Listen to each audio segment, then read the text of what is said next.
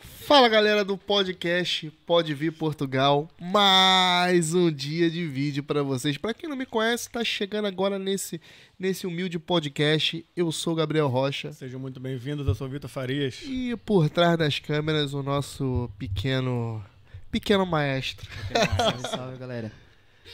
é Andrezinho aí Bom, no bom.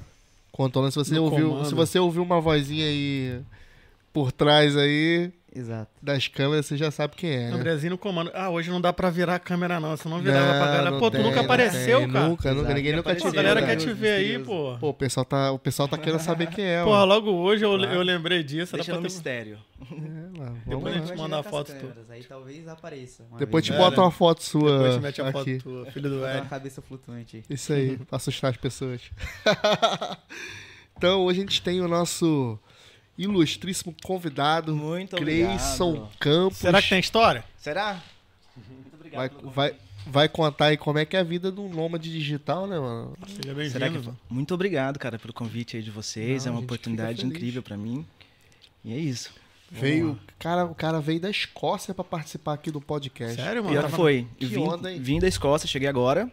Né? Não agora, uns quatro dias atrás. E domingo já tô indo embora também pra Itália.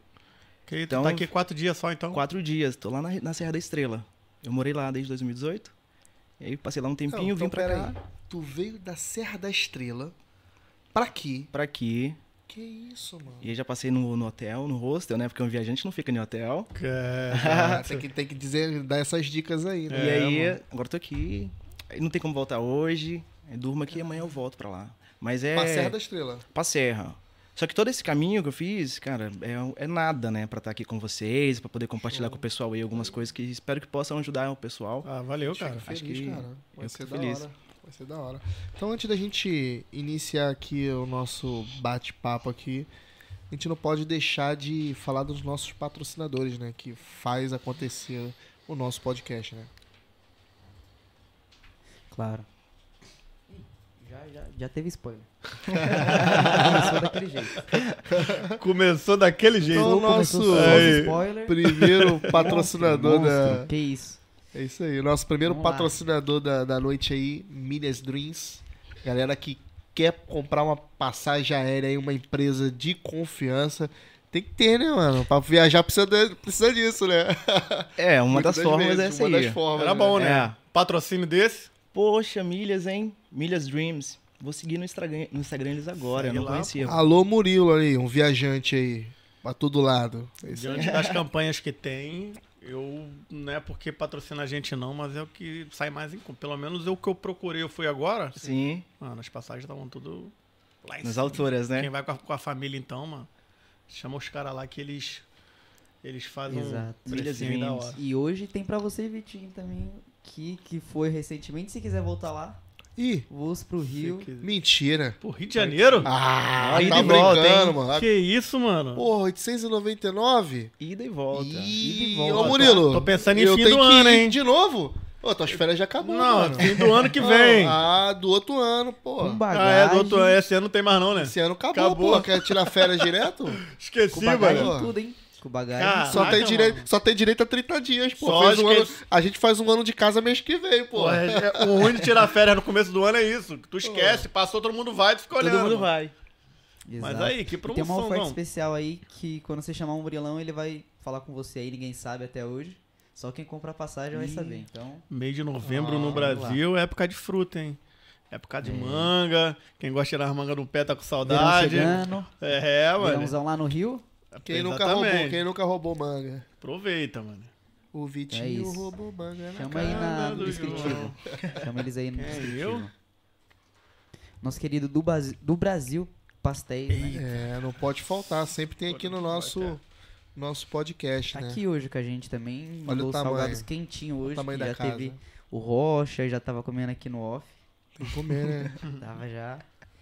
Então, se você quiser matar aquela saudade do pastelzinho caldo de cana do Brasil, passa lá, eles têm a loja deles, fica localizada ali em Corroios. E vale lembrar também que final de semana rola música ao vivo lá. Então, se quiser curtir o final de semana lá com os amigos ou com a família, que também é lá um lugar bem aconchegante, passa lá. E é isso. Um grande abraço. Nossa querida Rádio Dreams também tá aí com a gente, que é uma web rádio de conteúdo brasileiro. É, ele tem parceria aqui com o podcast já tem um tempo já, e eles transmitem todos os episódios do podcast nos domingos, a partir das 9 horas. E um abraço especial pra galera que tá ouvindo a gente da Rádio Dreams. Verdade. Um abraço pra vocês. Um grande abraço aí. Esse episódio vai, hein? Esse, vai. esse episódio vai passar lá na, na rádio. Olha a Dreams. responsa, hein, mano. Tá na rádio e tudo agora, Na hein? rádio. Poxa, Tá ouvindo Olha. você lá, dentro- lá no carro, vai estar ouvindo você contando suas histórias. estão ouvindo lá? E qual é o dia da rádio? Passa Domingo. nos domingos, a partir das 9 horas. Um abraço aí pra Top. todos os ouvintes da rádio, então. Então aí, um E segue nós no Instagram, né? Segue, Segue nós. arroba pode vir Portugal. Um grande abraço pra você que tá só ouvindo a gente aí. Nosso querida, querido, né? Zuka Barbershop. Que é nosso barbeiro aqui oficial do canal. Que tá sempre deixando todo mundo aqui no melhor, melhor jeito possível. Deixa o Rocha daquele jeitão. E ó, como no vídeo, deixa o Rocha mais aceitável, né? Semana, semana que vem a gente tá aí, hein, Zuca? Semana que vem, porque sexta-feira tem meu baile funk, né? Tô te devendo uma visita. Zuca. Vou ter que colar aí. Semana que vem é certo. Tem que ser lá. É, mano. Prepara uma vaguinha aí pra nós. Dá uma passada Meu lá. baile localizado em festival, a gente vai estar Martins. lá. Tem que cortar o cabelo. Fala que que se for passar lá, fala que veio pelo, pelo podcast, né? Fica localizado em Lima Martins. Então, um grande abraço pro Felipe. Tamo junto, Felipe. Nosso querido também Rocha Automóvel, Automóveis, né? Que tá com a gente de, que tá com a gente já tem um tempo já. E a Rocha Automóveis ele é tá, tá seguindo com êxito desde 2009 no ramo automobilístico. E ele tá sempre obtendo os melhores preços de mercado nacional e obtendo diversidade de viaturas para satisfazer você. E eles são considerados os mais fortes da região norte, né? Então, dá uma você que tá procurando aí um, um carro. galera quer comprar um carro, passeada. uma agência de confiança, é essa aí que a gente indica, hein? Exatamente. Automóveis. Tem mais de 300 viaturas à pronta, à pronta entrega, né? E tem mesmo. E eles têm cinco lojas oficiais e oficinas também é, na região do norte e no sul de Portugal. Na região de Matozinhos, Pirafita, Barcelos, Santa Maria de Freire e a mais recente que ele abriu que foi ali em Sintra. Então, grande abraço, um grande abraço pro Rocha aí. Tá com a gente aí. Nossa querida Facility for, for You, que tá. Então você que tá pensando em vir para Portugal, realizar seu sonho, aquela mudada de vida, procura Facility for You, que é uma empresa especializada em relocation, ou seja, deixa tudo pronto para quando você chegar aqui.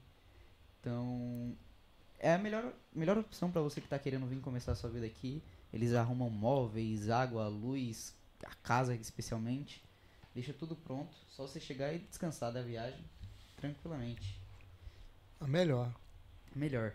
Então, um grande abraço pra Marisa Estima. Então, você que ficou curioso, tá aqui no descritivo. Dá uma passada lá e acompanha eles aí. Tá aqui hoje com a gente, novidade, Temos essa novidade aí, né, cara? Mina Brigadeiros. Novidade aí no podcast Tô Pode Vir Portugal. experimentar um doce desse. Eles Vai querer, Vitinho? Tô doido, tô aqui olhando pra ele Tem que aqui. esperar, tô- Vitinho, tem que esperar. Só no final, Vitinho. Vou trocar ideia. Sempre tem que ter um momento exato pra ele, mas eu espero, não tem problema não. pô. Meu salgado depois vinha esse docinho aí, é maravilhoso. Já peguei até minha caixinha aqui pra, né? Ô, ô, Comer sozinho ele. Sozinho? Caixa sozinho. Bora não, não, põe na mesa, pô. Já, já foi, já. Aí, E Essa eles têm espira uma tá fogo, diversidade né? muito grande de chocolate belga, chocolate branco, caramelo salgado, beijinho, coco queimado, pintarolas, kinder, churros, ninho, Nutella e outra diversidade aí. Então, você que tá querendo comer um docinho aí, fica na região de Lisboa, de Oeiras em Cas... eles entregam, né, na região de Lisboa, Oeiras e Cascais. Então, que você ficou curioso aí querendo comer um doce, chame eles lá, Mina Brigadeiros. Tá aqui no, no descritivo, ou chama no Instagram deles também, que é Mina Brigadeiros. Manda um direct lá que eles vê com eles acertam tudo bonitinho. Show de bola.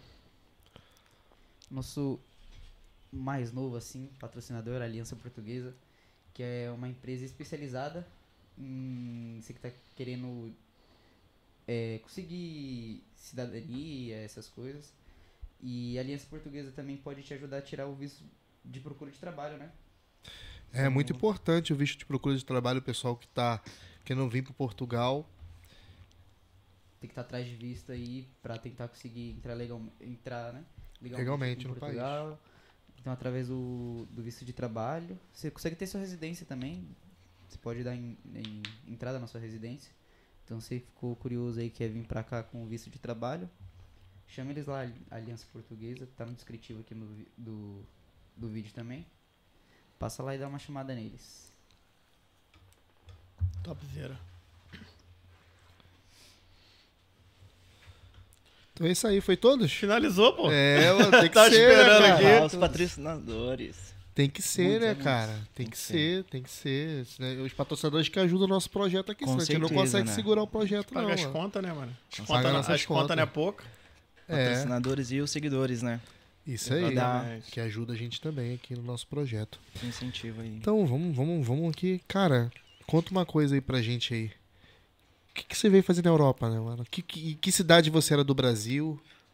Quando é que você veio pra Europa? Isso é muito importante também. Primeiramente aí, dar uma boa noite aqui em Portugal, né? Boa noite. No Brasil, uma boa tarde para todo o pessoal que está aí nos assistindo, nos acompanhando aqui, dando a sua a honra da oportunidade de estar aqui nos acompanhando, obrigado. oportunidade Ah, nossa. gente. Muito obrigado aí. a presença, cara. Então, cara, eu me mudei pra cá em 2018. Em 2018 eu vim pra cá. Eu sou lá do, de, de uma cidade de chama Governador Valadares, em Minas Gerais. Minas Gerais, cara. Já passei ouviram por falar? lá, passei por lá, pô. Mas já ouviu falar dessa cidade? Claro, claro. Já, já. Então, a cidade lá é a cidade mundial do voo livre do Brasil. Tem lá um pico chamado Pico do Bituruna, uma montanha de 1.123 metros. E lá todo ano tem um campeonato. O pessoal pula de, de, de paraglider lá. Enfim, é uma cidade que é muito legal. Eu gosto muito da minha cidade. Inclusive, um abraço muito grande para todo mundo de Valadares que eu sei que está nos acompanhando aí do Babado GV, que postaram lá. Ontem eu pedi para eles postarem lá sobre o Pode Vir, eles, eles publicaram lá na, na cidade. Então, tá todo mundo nos acompanhando lá, provavelmente. Ah, legal, Top, legal. Top, cara. Topzera mesmo. E essa cidade é muito louca, porque hum, lá tem uma. Eles fazem uma, uma, uma brincadeira, né? Que metade da população tá nos Estados Unidos. Então chama Vala Dólares. Ah, é? É, cara, é muito louco. E isso é muito sério. A minha família mesmo, nós- somos cinco pessoas e, e 50% tá nos Estados Unidos, né? Minha mãe, minha irmã migraram pra lá. E então realmente é uma cidade que é o polo, todo mundo quer. O pessoal gosta muito de viajar lá, muito de migrar. E eu brinco que eu errei o caminho, né? Era pra ir pra todo mundo, é, literalmente a maioria das pessoas vai para os Estados Unidos, o maior número de índice de, de pessoas entrando ilegalmente nos Estados Unidos são de Governador Valadares. É mesmo. A maior comunidade que existe em Boston é de valadarense. Tem uma rádio lá na, na região de Boston, inclusive de valadarenses, assim, é muito Então louco. a Então, galera de Valadares é imigrante, legal. É, Cara, imigrante, é muito aqui a legal. gente sempre falou que aqui tem, sempre tem uma, uma galera assim, quando a gente. Pelo, pelo, pelo menos quando eu cheguei, a galera de Minas era em peso. Você parava um brasileiro na rua, tu veio de onde? Pô, veio de Minas.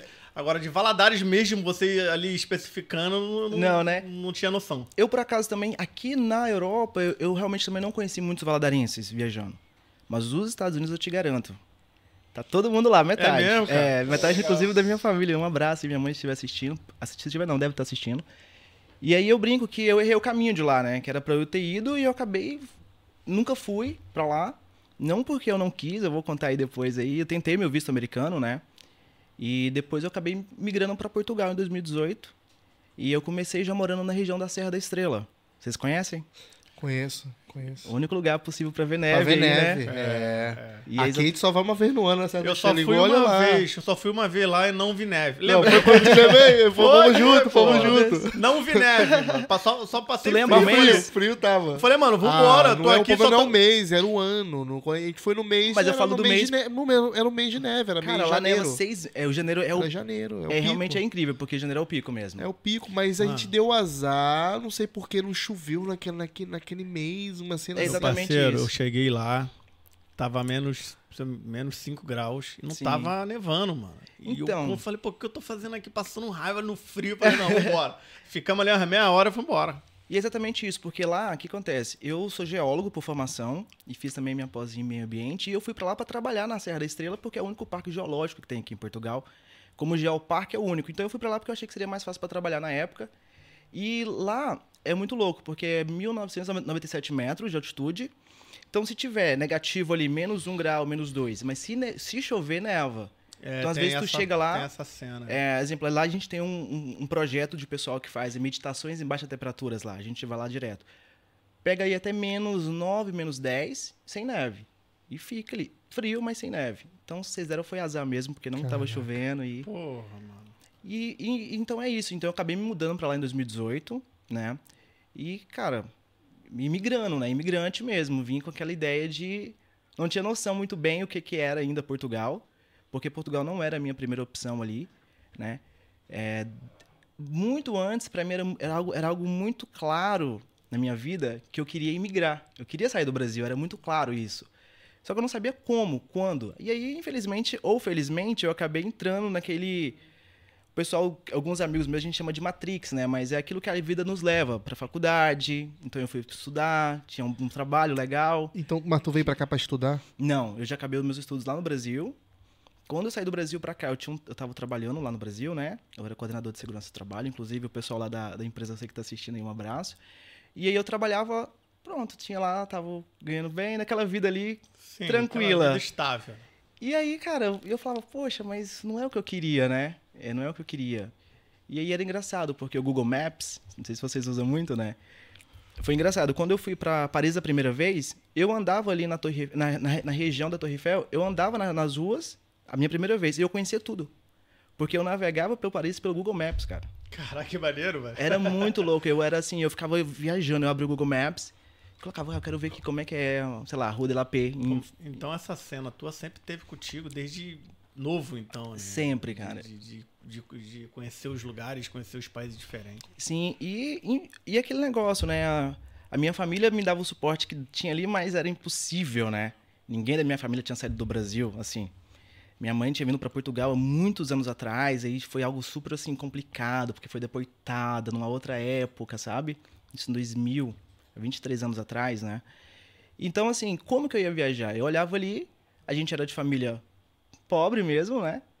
Não tinha, não viajava, fui ver conhecer praia, enfim, tudo muito velho ali estudando e falava, cara, como é que eu vou fazer para poder viajar? Eu queria viajar, mas não tinha como. E o Brasil é muito grande, né? E viajar dentro do Brasil é muito caro também. E aí eu comecei indo para São Paulo, 18 horas de ônibus, todo ano eu ia para São Paulo. Entrava num ônibus em Valadares e ia para para São Paulo ver. Sozinho? Sozinho, eu ia lá ver o, o meu, o meu melhor amigo mora lá. Um abraço aí, Vinícius, que tá assistindo. E aí eu ia lá visitar ele. E ali em São Paulo eu comecei a ver aquilo, aquela cidade, né? Terceira maior cidade do mundo, aquela questão. Falei, cara, eu quero conhecer o mundo. E aí eu voltei, e eu já tava trabalhando e decidi sair do trabalho e vim pra cá. E aí foi um, foi um começo, um começo muito complicado aqui em Portugal. 2018. Em 2018, em março, dia 16 de março de 2018. Chegou no Cheguei aí. inverno frio ainda. Foi. E aí tava bem frio aqui na, na região de Lisboa. E eu nem vi Lisboa. Já cheguei, meu tio me pegou e me levou lá pra, pra Serra da Ah, Estrela. tu tinha um tio aqui? Cara, o meu avô morava ali naquela região da Covilhã. Ah, Na Serra da Estrela ali. que Legal. E aí o meu, os meus, o meu tio, ele mora lá há 19 anos. Agora ele tá no Brasil. Por acaso acabou voltando pro Brasil há um ano e meio, mas... Então eu tenho ali um- uma, uma família, né? Que deu aquele apoio, que é muito importante quando você chega aqui. Importantíssimo. Fiquei lá 22 dias na casa deles. E depois eu fui seguir o meu, o meu caminho. E aí aquela questão toda, né? Em Portugal, quando tu chega, como é que é? Como é que você vai trabalhar? Né? Pô, meu primo chegou agora aí, cara, em três meses, né? Não é falando que tá fácil a situação agora, mas ele já tá com a residência, a gente já tá trabalhando com contrato, por causa da CPLP, que eu acho que Sim, chama, sim, né? sim. E eu fico muito feliz com isso. Pô, Até porque tem toda uma questão por trás Na dessa nossa, na facilidade. nossa época não tinha essa Pô, facilidade. não né, tinha, mano? cara. E assim, eu brinco. Hoje eu, eu paro pra poder pensar e eu falo, pô, não é vitimizando, sabe? Mas foi bem difícil pra mim, assim, as coisas, eu acho. Hoje, eu, ou na época eu não percebia. E hoje eu vejo. Mas, ao mesmo tempo, eu- não mudaria nada. Porque foi aquelas dificuldades que a gente Que te tem fez crescer. que faz crescer. Não tem jeito. Eu acho assim, tem forma de você crescer várias, mas pra mim o que me fez crescer na vida, tudo que eu passei foi na base mesmo da de momentos tristes, solidão, de porrada. É. E eu vim pra cá e fui trabalhar com meu tio, cara, numa era numa empresa de brita, construtora. Poxa, imagina aí. Trabalhei a vida toda no escritório. Pau torou, Pau então. torou e eu pedi arrego, né, meu filho? Claro, não ia ficar lá. Um técnico de segurança do trabalho. Eu, eu via meu tio entrando assim nas máquinas. Falei, cara, uma hora ele vai morrer ali. Porque na época, né, eu não tinha ainda tirado da minha cabeça. Então eu via tudo técnico claro. de segurança do trabalho. Eu falei, cara, olha ali aquela máquina, não tem, com certeza não tem nenhuma inspeção e tal. E aí eu fiquei lá umas duas semanas. E enfim, eu tinha alguns problemas de, de saúde, de coluna, né? Escoliose, lordose, escrófito aí. tão novo, mano. Cara, Pô. então. Ih, caramba. Ih, acabamos de receber um superchat aqui. Oxe, Opa! Opa! Superchat, galera, obrigado. Obrigado. Superchat para até o programa. Opa! Para até o programa na hora. Porra, lá de Flórida. Flórida. Da Flórida, mano. Capital de Acapulco. Ericzinho. Valeu, mano. Pô, mano. Já fortaleceu. mesmo. Muito obrigado aí. Obrigado aí, valeu mesmo. De Acapulco. Valeu, de Vai ser Acapulco. dividido contigo não, esse dia. Poxa. tá dado, tá dado, É, parceiro. é, é pra ajudar aqui no podcast. Valeu, galera que quiser deixar seus comentários, a gente vai ler os comentários também. Galera que tá participando aí, que tá aqui com a gente aqui ao vivo, pode deixar seus comentários que a gente vai ler. E lembrando que para você deixar comentário tem que subscrever o canal, hein, galera? Subscreve, Subscreve o canal aí, aí. pessoal. Isso, subscreve o canal para vocês poderem deixar os seus comentários. Às vezes a pessoa quer comentar e às vezes vira, ah, não tô conseguindo comentar porque não subscreveu o canal, tem que subscrever. Cara, tem bastante tem bastante mensagens aqui, mano. É A importante gente já falar iniciou, isso, né? já iniciamos o podcast aqui com bastante mensagem. Já tá caindo logo o, o YouTube vê que a coisa Já tá vai- boa. Já vai, já, Já vai o- arrebentando. O Que bom, YouTube que bom. vê que a coisa tá boa, já joga logo anúncio aqui, já começa a jogar um monte de anúncio aqui no É. meio aqui. Show de bola, brigadão. Mas, mano, vamos lá. Você aí, tu viu teu tio lá naquele Enfim. trabalho. naquele trabalho. E, cara, e uma coisa, inclusive, que eu queria. Na época, eu falei isso muito com a minha família. Eu falei, cara, porque eu não tinha noção o que era estar fora do Brasil, né? E a gente cresce ali, tipo, eu tinha família fora do Brasil, mas eu não tinha noção como que era a vida. Então a gente não tinha aquela. Exemplo, eu tinha alguns amigos que recebiam presente dos Estados Unidos, da família lá, e a gente não recebia nada, né? Falei, pô, por que, que ninguém mandou na- nada pra gente? Ficava pensando, quando, era, quando, quando eu era mais menino. Quando eu cheguei, eu fui entender. Falei, cara, a vida do, do cara não é fácil, mano. Não, não é assim, não. né? Não é assim. E, e mesmo assim, o meu tio sempre teve lá, apresentava ali na família que, tipo, tava tudo bem, mas quando eu cheguei, eu vi ali o trabalho dele, eu falei, caraca, velho. E eu falei com, com a com a minha família, olha, quem aí quiser às vezes mandar uma mensagem pra alguém, ah, sabe, você sempre tem aquele papo, né? Sim. Quanto ao iPhone? Cara, Ah. não dá, porque eu... E eu não aguentei ficar lá, e aí eu fui e falei com o dono que eu não ia continuar com o português, né? Na época era tudo muito novo, não entendia o português de Portugal ainda. E aí ele falei, olha, eu não, não, vou, não vou continuar. E aí eu fui, cara. Fui colher fruta, né, colher pera. Na época, naquela região tem muita pera. Começou a pular ali os trabalhos. Foi. E, e é complicado, né? Pra você trabalhar, tipo, em coisas que você não tem experiência, porque é, hoje eu entendo o jeito do português, né? Mas na época era, era algo mais novo, né? Então eu falava, pô, o cara é mó rude comigo. E aí um dia eu colhia pera, no outro morango. Quando era o dia do morango, irmão, eu comia o morango todo enquanto eu colhia. é, eu falava, hoje ele me paga. Porque pera eu não comia. Não gosto de pera. Então eu colhia. Agora no dia do morango. Rebentava o É, morango. ainda bem que ele não vê podcast aí. Comia morango. Eu amo morango, então eu comia mesmo. É mesmo? Ah, caramba. Eu, aí Você já, foi às forras no morango. eu já recebi ali o meu ordenado do dia e mais um pouquinho de morango. Só tinha que levar tudo na barriga, né? Mas e aí, ficou aí quanto tempo? Cara, também não, não, não- fiquei lá um- umas três semanas, assim. E aí um dia eu cheguei lá, foi muito engraçado. Um dia eu cheguei e tinha umas nove inchadas lá nos esperando. Falei, pô, por que essas inchadas aqui, né? E aí ele falou, não, não precisa colher mais fruta hoje. Hoje a gente vai meter enxada aí nesse lugar tudo. Eu falei, caraca. E foi muito louco, porque aquela região ali da beira, né, que é chamado da... Cara, é muita pedra no solo, é muito mineral ali. Não é tipo, exemplo, não sei se vocês já foram ali naquela região da Escócia, ou até mesmo no sul do Brasil. Aquele solo bem pretinho, bem orgânico, né? Ali não, cara, é muito, muita, tem muita pedra, né? Eu não aguentei, simplesmente. Eu dava as enxadadas lá e não dava. E tinha uma mulher, eu lembro que era uma francesa, ela, tinha- ela trabalhava muito bem. Sabe assim, ela metia, voava pedra com tudo. Eu falei, caraca, a mulher tá, né? Tu tinha, uns- tu tinha quantos anos, mais ou menos? de 25. De 25. É, eu faço 30 o mês que vem, né? Eu tinha, não, eu tinha 24 pra 25. É, eu tinha 24. e- Foi a altura que eu cheguei também. Foi? E, enfim, e aí eu fui e fiquei ali naquele momento. E aí eu lembro que eu falava, inclusive, isso é uma coisa que eu queria, se vocês me permitem, é claro, Claro, é teu. é falar pro pessoal que tá querendo vir para Portugal, para as pessoas que estão em Portugal. Muitas das vezes a gente acredita que ao chegar em Portugal a gente vai ter que trabalhar com é chamado de subempregos, né? Não que é um problema o subemprego, mas aqueles empregos que vai ser vai ser limpeza, vai ser servir as pessoas. Tem muita gente que vem com essa mentalidade de que só é esse tipo de trabalho. Esse tipo de trabalho, é, eu, eu acho que é muito importante a pessoa vir com a mente aberta para poder, se tiver disponível, pegar. Mas eu falei, na época eu pensava, pô, por que a gente tem que trabalhar só desse tipo de subemprego aqui, né? Tipo, trabalho mais, mais pesado e tal. E eu falei, cara, eu acho que eu vou. Eu, eu- pô, eu trabalhava no Brasil, eu tenho um currículo mais ou menos bom, eu vou tentar entrar no mercado português também. E aí foi quando as coisas começaram a dar uma mudada na minha vida. E aí eu, na época, abri atividade, eu aluguei um apartamento e comecei a fazer Airbnb. Sabe o que é Airbnb? Airbnb é o, aquele site de... Ah, falando aqui, vai que eles patrocinam aí a gente. É, Então, é uma empresa, né, lá do, da, da Califórnia. Hoje, cara, ela é chamada de terror. Inclusive, tem. Depois a gente pode falar um pouquinho melhor, mas enfim, eu abri um Airbnb pra mim, e aí ali eu comecei a ter o primeiro contato com o pessoal de, o pessoal de fora. E foi muito louco, porque na época eu não falava inglês. E eu abri o Airbnb e eu não me toquei que chegaria pessoas do mundo inteiro, né? Eu achei que ia chegar só brasileiro ou português. E eu lembro até hoje do meu primeiro hóspede, Dresden, o nome dele, ele morava em Dresden, na Alemanha. E ele chegou, ele foi no meu trabalho buscar a chave pra poder ter acesso ao meu apartamento. E quando ele chegou, ele falou, hi. Cara, aquele hi assim, tipo, minha perna tremeu. Falei, caraca, eu só sabia falar o nome dos. No Brasil, na, escola, na minha escola, eu só sabia falar o nome dos animais e de 1 a 9. E o teu nome? E meu nome, e ainda fazer um verbo, sabe? to be.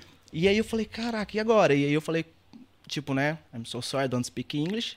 Mas, mas, é- mas é claro, eu não falei dessa forma, eu falei de uma forma bem rudimentar, provavelmente. E dei a chave pra ele e falei, vai lá, vai lá pra minha casa. Porque o Airbnb, no meu Airbnb, eu dividia, eu tinha quatro quartos, então eu alugava três.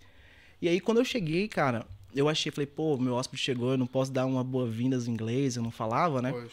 E, e quando eu cheguei, ele tava me esperando. Com o Google Tradutor na mão.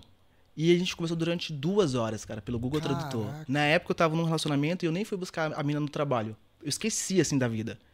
Eu lembro que ele começou falando, ah, eu tô muito feliz por um brasileiro estar conversando comigo. E eu falei, "Poxa, por quê?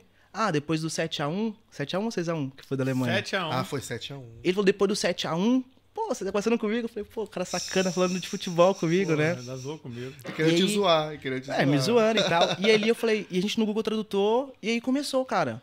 Um hóspede, dois hóspedes. Até que na região da Serra da Estrela, se eu- hoje alguém for pesquisar lá, consegue ver lá o meu, o meu, o meu, o meu anúncio, né? Eu virei super anfitrião lá e foram 950 reservas quando eu fechei o Airbnb, que foi com a pandemia. Então eu fiquei ali durante um ano e meio só trabalhando em casa, no Airbnb. E aí o que eu comecei a fazer? Me- Aí foi nessa época que eu tive essa mudança de chave aqui em Portugal, de as coisas dar uma, me- uma melhorada. Eu tava trabalhando o mês todo para ganhar na época, o ordenado mínimo ia 620, 650. E aí eu falei, cara, eu sou. Eu acho que eu posso tentar fazer algo mais. E aí eu fui comecei o Airbnb e também estudei aqui- aqui em Portugal guia turístico. Eu me formei também aqui na Europa, não foi em Portugal, no caso, foi fora de Portugal, mas o, o documento vale em toda a Europa, né? E eu comecei a fazer guia ambiental lá na Serra da Estrela. Eu comecei aquela Serra da Estrela na palma da minha mão. Sério, mano? Guia ambiental? Guia ambiental. Pô, Porque legal. o que, que eu fazia? Pô, eu, era um guia turístico. Eu não falava inglês, então meu público era brasileiro e português. Claro que 90% do meu público era brasileiro. Por quê, mano? O pessoal nunca viu neve, né? Muitas das pessoas vê, vê- no Brasil você não consegue ver neve. E aí vem pra cá querem ver neve. Então a Serra da Estrela, cara, vocês não têm noção o potencial econômico que tem lá no turismo. E aí o pessoal chegava no meu Airbnb, pagava e dormia de manhã, eles queriam ir pra Serra da Estrela.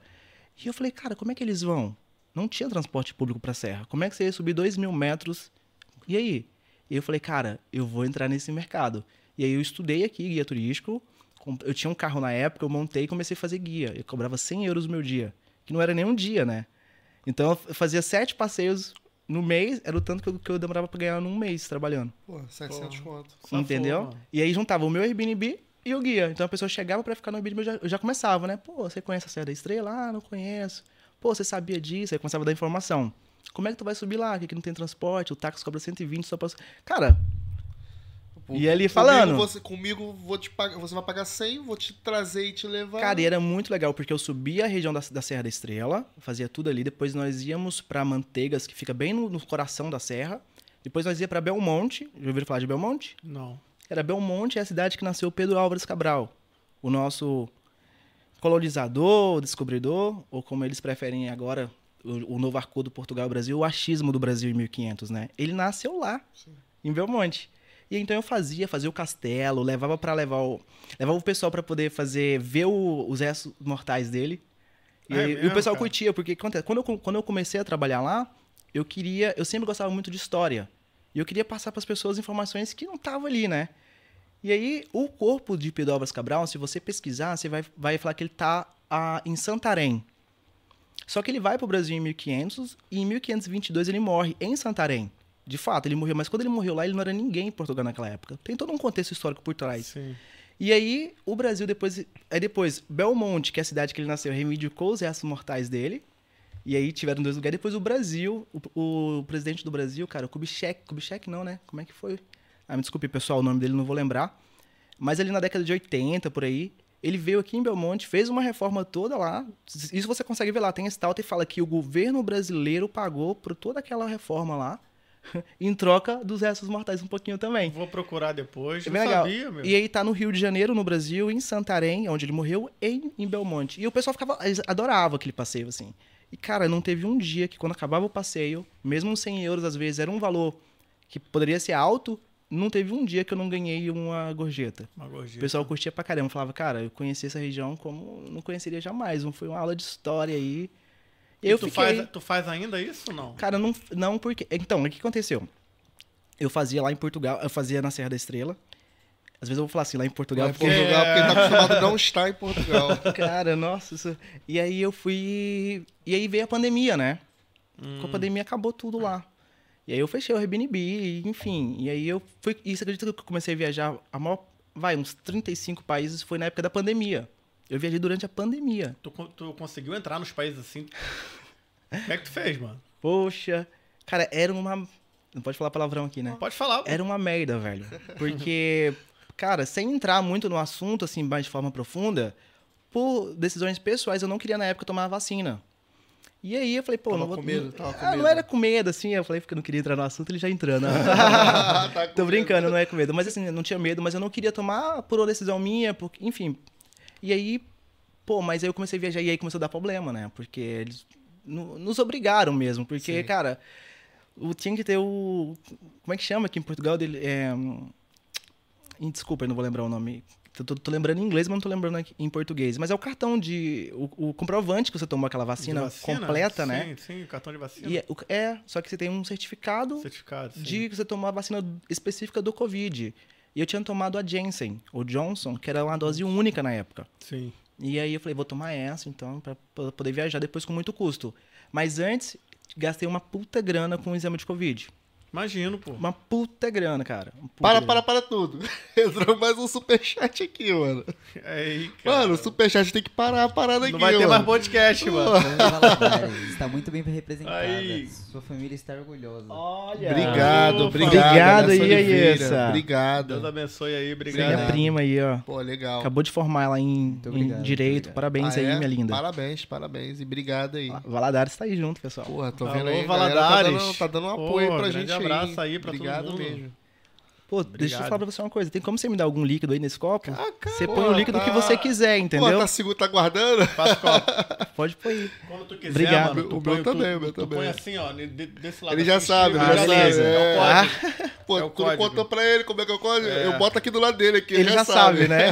Que eu sou barman, né? Fazer Obrigado o aí. Peraí que eu É, vou botar porque mais. Tá, tá mais do teu lado aí, a água. E, e aí, e aí, cara, eu comecei ali a gastar uma grana com o exame de Covid. Eu falei, pô, Opa. E aí eu falei, pô, eu vou ter que tomar a vacina, né? Vai ficar mais barato.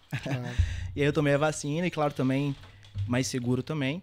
E aí eu fui começando a viajar até que aí falaram que a Johnson não era mais dose única, eram do- duas eu lembro. doses e aí e aí foi uma loucura. Eu já tava na época eu tava eu estava na Turquia pra voltar pra cá eu não consegui voltar. E foi todo um rolê aí, mas a maior parte da minha viagem dessa última que eu fiz foi na pandemia. Cara, mas me E foi uma... uma- coisa. Desculpa discutir. Não, pode falar, vai lá. O que, que deu na tua mente, assim, antes de você começar a fazer essas viagens? Como é que você planejou? Sempre foi um sonho teu, falar, caraca, eu vou pegar o mundo agora, vou sair a estrada fora e... O que, que deu na tua loucura dela? Cara, é, é uma pergunta muito, muito louca, porque realmente foi isso mesmo, assim.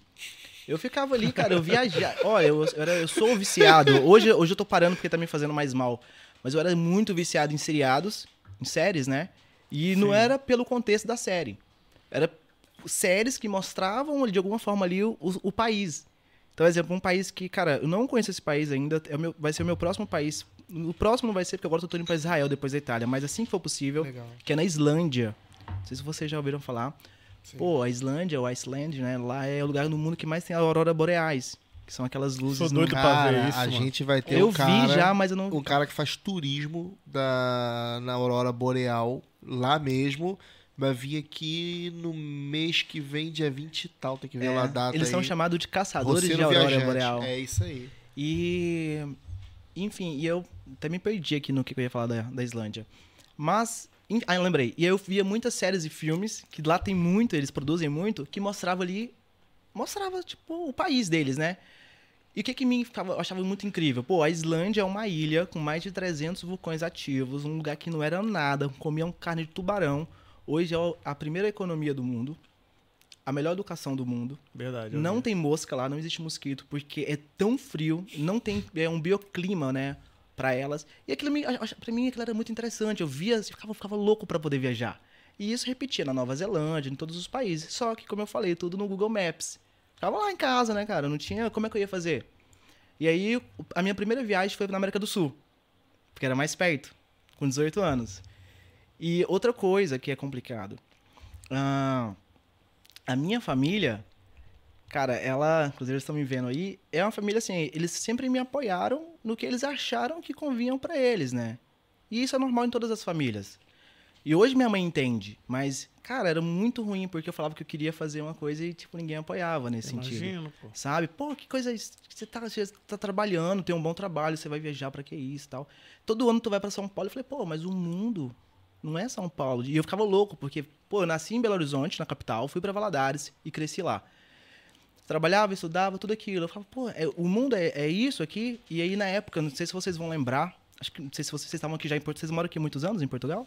15 anos. Uns Ah, 10 pô. aninhos, outros Ah, 15. então. Mas vocês vão lembrar porque foi um- uma grande tragédia lá em Mariana, que foi a barragem de Mariana que Lembro, estourou lá, né? lembro, lembro. Na verdade, aquilo não foi um acidente ambiental, foi um crime ambiental. E o Rio Doce passa lá na minha cidade. E foi naquela época, cara, quando assim, do dia pra noite, o rio, que era um rio incrível, virou um mar de lama. Que é chamado, inclusive, de mar de lama, porque depois teve lá vários crimes de corrupção e colocaram esse nome de mar de lama. Não sobreviveu um peixe no rio. Literalmente um peixe. Morreu tudo. A cidade fedia, fede ainda quando. Ainda hoje, né? É E, hoje. cara, a gente tomou, eu tomei, eu fiquei um mês tomando um banho na garrafa PET, assim, no litro. De doação que vinha lá de São Paulo, vinha do mundo, do Brasil todo, doações em garrafa, garrafa de plástico, água limpa. Caraca, tu pegou então aquele. Peguei, eu tava lá. E aí eu falei, e foi nessa época que eu falei, cara, é, eu vou, eu vou viajar, eu vou, eu vou ir agora, eu quero ver rios limpos, eu lembro que eu tinha essa pira, assim. E aí, então isso era muito real, viajar era muito real pra mim, só que eu não sabia como, quando e como. Então eu sabia que vindo pra Portugal, começaria a ficar melhor, já estava mais próximo da Europa, né? Como eu falei pra você, eu tentei visto americano antes, que eu queria ir pros Estados Unidos, meu visto foi negado lá no Brasil. Não foi uma vez, nem duas, nem três, nem quatro, foi, acho que foi quatro ou cinco vezes. Caraca. E a última vez que eu tentei no Brasil, não sei se vocês lembram daquela prova chamada ENAD no Brasil. É uma prova que faz avaliação das faculdades. Na época eu estava na faculdade, eu fui escolhido e eu passei em primeiro lugar no Brasil nessa prova. E a faculdade pagou tudo para mim para os Estados Unidos, tudo. E ainda assim eles negaram meu visto. E aí foi, cara, uma coisa que pra mim, esse- co- como eu tava falando com vocês an- antes, essas dificuldades que a vida vai colocando, porque é ruim, claro. Pô, tomar um não te desmotiva. Você fala, pô, eu, Claro. Fora o investimento, cara. Entrava no ônibus 18 horas indo pra São Paulo, porque o consulado no Brasil só tem quatro lugares no Brasil. Paga taxa, paga hotel, gasta no mínimo naquela época, no mínimo, assim, 1.800 reais. Trabalhava o ano todo para poder, né? E é aquela, aquela questão que eu falo do suporte da família. Como é importante a família apoiar. Cara, minha mãe e minha avó faziam na época campanha, assim, tipo, chegaram a orar pra Deus negar o meu visto. Ah, é? É, eu li- é o contrário. e, cara, aí, tipo, Família Deus, é foda. e Deus ouviu, né? Porque não foi Ouviu fazer. mesmo. Eu vou porque faz sempre um negamento. Mas eu falo assim, cara, eu e minha família, a gente. é, eu e minha mãe, exemplo, nós somos grandes amigos. Mais do que filho. Amigos. A gente se dá bem. Só que naquela época eu não entendia. E hoje ela entende. Eu falo, pô, eu não quero estar aqui. Eu quero ir ver o mundo. Né? E se esse amor for condicionado a eu estar aqui próximo, então eu vou ter que deixar tipo de amar a minha família, porque eu não vou ficar. E aí com o tempo ela foi entendendo, né? E aí até que também ela acabou imigrando também, né? Ela tava morando nos Estados Unidos. E mas na época era muito complicado. E eu fui pra gente, foi o meu primeiro país que eu fui foi pro Paraguai. Vocês já foram no Paraguai? Não. Não? E aí eu fiquei louco, né? Vendo o Paraguai, aquela bagunça toda, o pessoal vendendo aquela monte de mulamba lá. Foi de ônibus? Cara, eu fui, fui. Você acredita que eu peguei 37 horas de ônibus? 37 horas. É muito louco, né? Porra, é e tempo, eu mano. saí de, de, de, de Valadares pra São Paulo, 18 horas, fiquei no meu amigo algumas horinhas lá, e peguei outro ônibus indo pra Foz do Iguaçu. E aí eu conheci a região dos das cataratas do Iguaçu, que é incrível, né? Aquelas cachoeiras todas das cataratas. Fui no Parque das Aves ali na Argentina, que é onde é o maior É incrível lá também. E aí eu fui pro Paraguai, na cidade de Leste. E aí eu trouxe um monte de. E na época eu, eu, eu, eu ia, fui como turista, né? Quando eu vi aquele monte de oportunidade, assim, pô, de coisas baratas, né? Eu falei, cara, eu tenho que levar isso aqui pro, pro Brasil. Dá vontade de trazer tudo. E não só vontade, como eu levei, né? E fiz uma grana lá na época. E aí eu falei, cara, mas aí eu falei, pô, aí já ali no Paraguai eu fui pra Argentina também. Naquela divisa ali na cidade de. Tem ali o bar de gelo, chama Ice, Ice Bar, é muito famoso ali esse bar. Então esse foi o meu primeiro impacto. Depois eu fui pra Buenos Aires, América do Sul. Eu queria muito ir pro Ushuaia. Já ouviram falar do Ushuaia? O Ushuaia. Cara, pro viajante, quem viaja sabe, o Ushuaia é tipo. É, todo mundo quer ir porque é o lugar mais. Eu não lembro a palavra correta que se usa pra pra esse termo, mas seria o lugar no mais extremo da Terra. Sabe? Tu vai chegar na ponta, assim, tipo, que é ali, é ali embaixo tem a Argentina, o Brasil, ele vai afinilando, né? Lá naquela pontinha tá o Ushuaia, aonde que por baixo tá o Estreito de Magalhães, que é chamado. Tem o Estreito de Magalhães, que foi um, um navegador, né, português, que chamava Fernão de Magalhães, que foi o primeiro a fazer circunavegação na Terra. Ele deu uma volta na Terra de barco. Cara, E ele passa naquela região, ele vê o Brasil, na época o Brasil não era ainda descoberto, ele passa, aí por isso que chama, chama Estreito de Magalhães. Então fica bem naquele pontinho ali. E aí, enfim, eu fui conhecendo ali a Patagônia. Poxa, é lindo pra caramba lá aquela região. Patagônia, pô. Patagônia chilena e Argentina. Foi o meu primeiro ali impacto. E aí eu voltei pra casa e aí eu falei, é, não quero continuar aqui. Pegou o gostinho, E já era. Você tá quantos anos? Pô, tava aí também uns 20. Não, é, é 18. 18 pra 19. Cara, e tipo, na época, pô, pegar toda a grana que tu tem, assim, e aquela que você tem, nem- você nem tem, né? Tem que ir inventando grana pra poder viajar. E uma coisa que eu, eu fiz, cara, que o pessoal lá no Brasil. Hoje eu falo isso muito aí quando eu tô viajando, o pessoal acha muito incrível. O Brasil tem lá um programa chama ID Jovem, que é de 16 a 29 anos de idade. Estou falando aqui para dar uma, também uma oportunidade para quem não conhece, pessoal, não deixa de aproveitar. De 15 a 29 anos de idade, você pode viajar o Brasil em todos os estados sem pagar nada, né? Ah, é. Aham. Não sabia disso, não. Então, cara, e, e hoje o que a gente vai tentar passar aqui no podcast é informação. Porque eu, eu brinco que as pessoas às vezes perdem muita coisa ou acabam se tornando ignorantes em alguns assuntos por falta de informação. Claro. E aí eu já sabia disso. Eu lembro que eu peguei um ônibus, que na época era 700 e poucos reais, e eu não paguei nada. Então eu fui, eu já usava naquela época, com 18, eu já usava as ferramentas que tinha à disposição para eu economizar. Porque eu falei, pô, se precisar de dinheiro para viajar, eu tô ferrado, que eu não tenho grana. Né? Não tinha grana, minha família não tinha grana para viajar. Então eu foi ali, né? Ali foi, acho que quando eu comecei a já usar as ferramentas Tentando viajar gratuito. tentando viajar gratuito. Aí, pô, peguei um trecho gratuito, o próximo eu paguei, falei, beleza, já vai ali abatendo. E, e ali no comecinho eu já percebi uma coisa que hoje é o que eu tento mais falar pro pessoal que às vezes pergunta.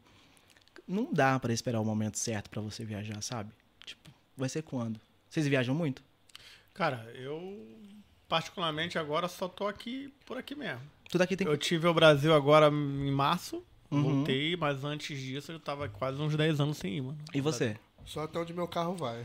Só tá onde E aí que Ah, tá, eu que fui, tá- eu vou, eu, eu só eu- de carro só fui até a Espanha aqui e volto. Não, e- não, não fiz viagem assim, grandes viagens, não. Então, e aí uma coisa que eu tento Pretendo, pretendo. E é uma coisa que eu tento, às vezes, eu tento equilibrar na minha vida. Porque hoje eu não vejo uma vida sem viagem. Pelo menos por agora. Claro que eu vou ter meus planos, vou sossegar, obviamente. Só que, cara, eu fico às vezes pensando, será que, será que as pessoas realmente não querem viajar ou não viajam porque elas acham. Entende? Acham que vai gastar muito. vai gastar muito, É, Então, não sabe, não pô. sabe É, aonde, não aonde sabe. vai. Às vezes, às vezes a dificuldade com a língua. Também Com cara, a uma pessoa que não fala inglês, fica receioso. Eu, eu Então. vou te falar, eu tô querendo ir na, na, na, na França. Sim. Tu não Eu foi ainda. pra- Não fui ainda na França. E eu não sei onde eu vou ficar na França. Então. Então eu fico pensando, porra, como é que eu Pô, vou então fazer pra eu sei que você, já, você já vai acessar o curso, então, que a gente vai falar aqui depois olha aí, aqui. Olha aí, olha aí. Cara, cara, tem um cursinho aí, né, Então, mano? E aí que tá o Então, que, para, que para, tá para, negócio. para tudo. Mais um? Mais um. Pô, esse para tudo, do- esse para tudo do João Kleber é, é o... continua aí, hein? Esse veio em euros aí. Ó, vem euros Aí, aí. Ah, o 249, nome sem obrigado. fronteira. Aí. Nômade Sem Fronteira. Pô, valeu, bonito, aí, hein? mano. O Valeu. podcast tá bombando hoje, hein? Pô, valeu aí, hein? Tem que Tá, parar, tá. tem que parar. Quando vem assim, tem que parar. Tá certo, mano, tá é certo. top. Obrigado aí, Nômade Sem Fronteira. Olha, Nômade Sem. Fronteira. É isso aí. Tamo Mas, junto. cara, me diz uma coisa, você cria um roteiro pra cada lugar que você vai? Tipo, você cria ali uma um mapa ali, ó, vou pra aqui, vou gastar X, esse aqui eu posso gastar X, vou pro hotel X. Como, que tu faz essa... Então, já dando aí talvez um pouquinho de spoiler sobre alguma. Foi exatamente. Eu tenho, tenho um módulo que eu fiz no curso que é só sobre isso. Como se movimentar pela Europa de forma barata, né? como conseguir hospedagem. Então são vários módulos lá. E por quê? Porque eu tive que aprender mesmo assim, bem na, na- na pancada. Porque eu não sabia, né? E, eu, e o meu rolê foi todo sozinho, eu nunca viajei. Eu, eu fiz agora uma viagem pro Egito com uma amiga, com a Dana, que tá nos, nos acompanhando lá da, da Itália, da Puglia. Ó, legal. Pô. É, eu fiz com ela e fiz os países dos Balsas, que é aquela região dos Balsas ali, que começa na Áustria e vai até lá na, em Tirana, na Albânia, com o meu primo. Uhum. Mas o resto foram, foi tudo rolê sozinho, né? Então eu não falava inglês quando eu saí. Eu não falava, eu não sabia. O que eu era muito bom era em geografia, porque eu ficava muito no Google Maps. Então eu- sabia, tipo, onde estava Paris, na França, onde estava Lyon, onde estava Nice. Eu tinha essa ideia. Eu sabia onde estava, tipo.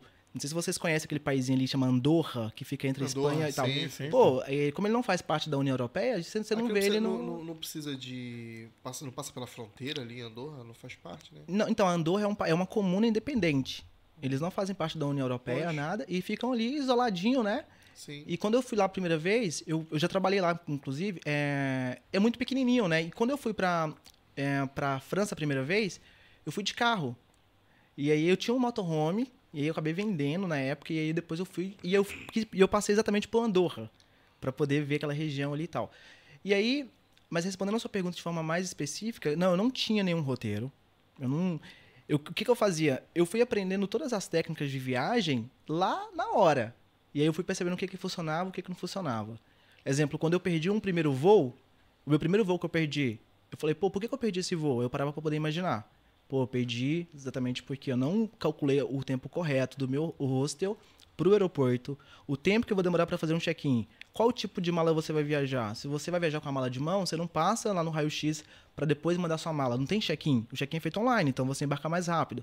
E eu fui percebendo esses erros que eu cometia e eu não ia, eu não ia repetindo no próximo.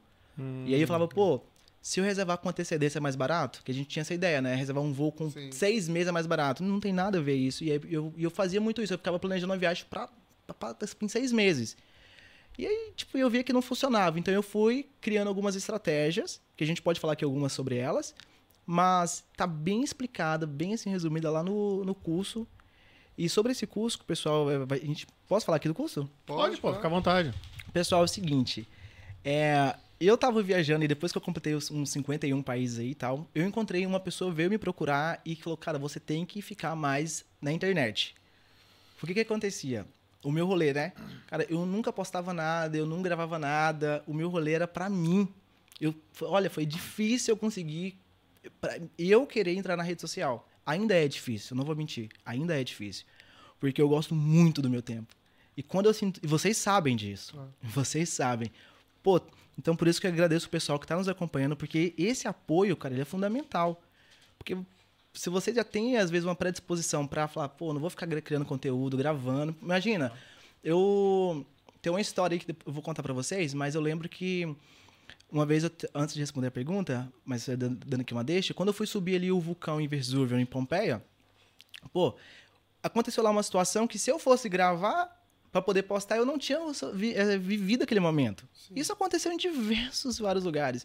Então eu falava, cara, eu não vou gravar nada, eu tô aqui pra curtir a minha viagem. Eu, cara, aprendendo sobre mim. Vocês não têm noção o quanto que você muda depois que tu viaja. Você não tem noção, cara. Eu gravo tudo. Eu Hã? gravo tudo. Como? Eu gravo tudo. Cara, e você vai. é, O quanto você tá viajando, porque, pô, vamos lá. É tota- o, o meu tipo de viagem é totalmente diferente de uma pessoa que vai ali, compra os seus tickets, às vezes com alguma empresa, chega no aeroporto com a mala de rodinha, embarca, chega no lugar, pega um trânsito, vai pro hotel, acorda de manhã, toma café da manhã e vai passear. Cara, talvez eu tomei café da manhã em três hotéis, sei lá. É mesmo? É claro. Cara, eu queria viajar. Entende? E aí, como que, por que, que esse curso deu vida? Porque eu coloquei Despertar para a Existência, o nome do curso. Comecei com um e-book gratuito. Então, eu fiz um e-book já falando todas essas, tudo. Um e-book bem, bem legal. Tá disponível lá no site Soltos ao Mundo. Quem quiser depois olhar lá o site. E aí o pessoal começou a ler o, o, o- livro, a gostar muito e tudo mais. Mas aí tem gente que não gosta de ler, né? Claro. E eu falei, cara, eu vou fazer um curso. E aí a gente gravou o curso, tava já na plataforma da Hotmart para vender. E aí também era para mim complicado, porque, pô, quando eu, eu vi que essa pessoa que tava me ajudando queria me, me ajudar porque via ali um potencial. Mas era um cara do meio, empre- do meio empreendedor. Então ele, vamos trabalhar com o que você tem, vamos vender, vamos gravar curso, não sei o quê. Falei, bora. Gravamos um curso, me dediquei pra caramba. Esse curso são 23 aulas, uma hora e meia, né, de cortes ali, falando bem explicadinho. Tem aulas que eu ligo ali o meu computador, eu faço a compra com a pessoa, eu mostro ela todos os segredos. E tava pronto, tava na Hotmart para venda. A gente até vendeu algumas peças lá. E eu tava lá em casa agora esses últimos quatro dias, eu falei, pô, vou lá no podcast, cara. E aí eu, eu e essa questão do custo também ficava ali meio que me dando uma incomodada, sabe? Porque não era muito o rolê que eu queria. E eu, e eu tenho um grupo muito grande no, no WhatsApp de pessoas que, que a gente conversa ali assim sobre viagem. Eu falei, eu vou dar esse curso agora de graça. Né? Pelo menos aí, quem entrar, quem tá vendo a nossa live, quando acabar a live, é claro, né? Pra ficar, o pessoal continuar assistindo a gente. Tá lá já, o site vai estar disponível com as aulas. E, pô, provavelmente o rapaz vai fechar amanhã à noite, assim. Que a gente vai voltar a vender o curso, porque é, é o que ajuda. Agora, pela primeira vez que eu tô conseguindo é, retirar, fazer uma grana em viagem. Uhum. Sabe? Eu nunca tinha tido nenhum tipo de apoio de nada, né? Viajar por conta própria. Eu, fico, eu, eu ficava assim, imaginando também as pessoas que, que, que fazem essas viagens, como é que é o modo financeiro, cara. Porque eu bate um monte de dúvida, fala, cara. Cara, bate, e não só dúvidas como fantasias, as pessoas fantasiam muito a vida da, de, de um viajante, né? Primeira coisa que é bom a pessoa entender, mochileiro, que é o que eu me enquadro, e eu tenho orgulho disso, é totalmente diferente aí de um pessoal que, que viaja, como eu tava falando ali, com tudo resolvidinho e tudo mais. Qual é a diferença, mochileiro? Cara, a diferença é ótima, olha só. Com todo respeito, eu vou usar vocês como exemplo. Espero que vocês não se importem. Claro, claro que não. Vocês estão aqui um par de tempo e não conseguiram aí fazer um rolê ainda. Ah, pô, mas pô, a gente não quer, não sei, eu não sei os motivos ao, ao certo. Mas eu tenho certeza que é por causa dessa questão do financeiro, porque coisas estavam tomando tempo de vocês, trabalho, correria, eu, eu sei como é que é.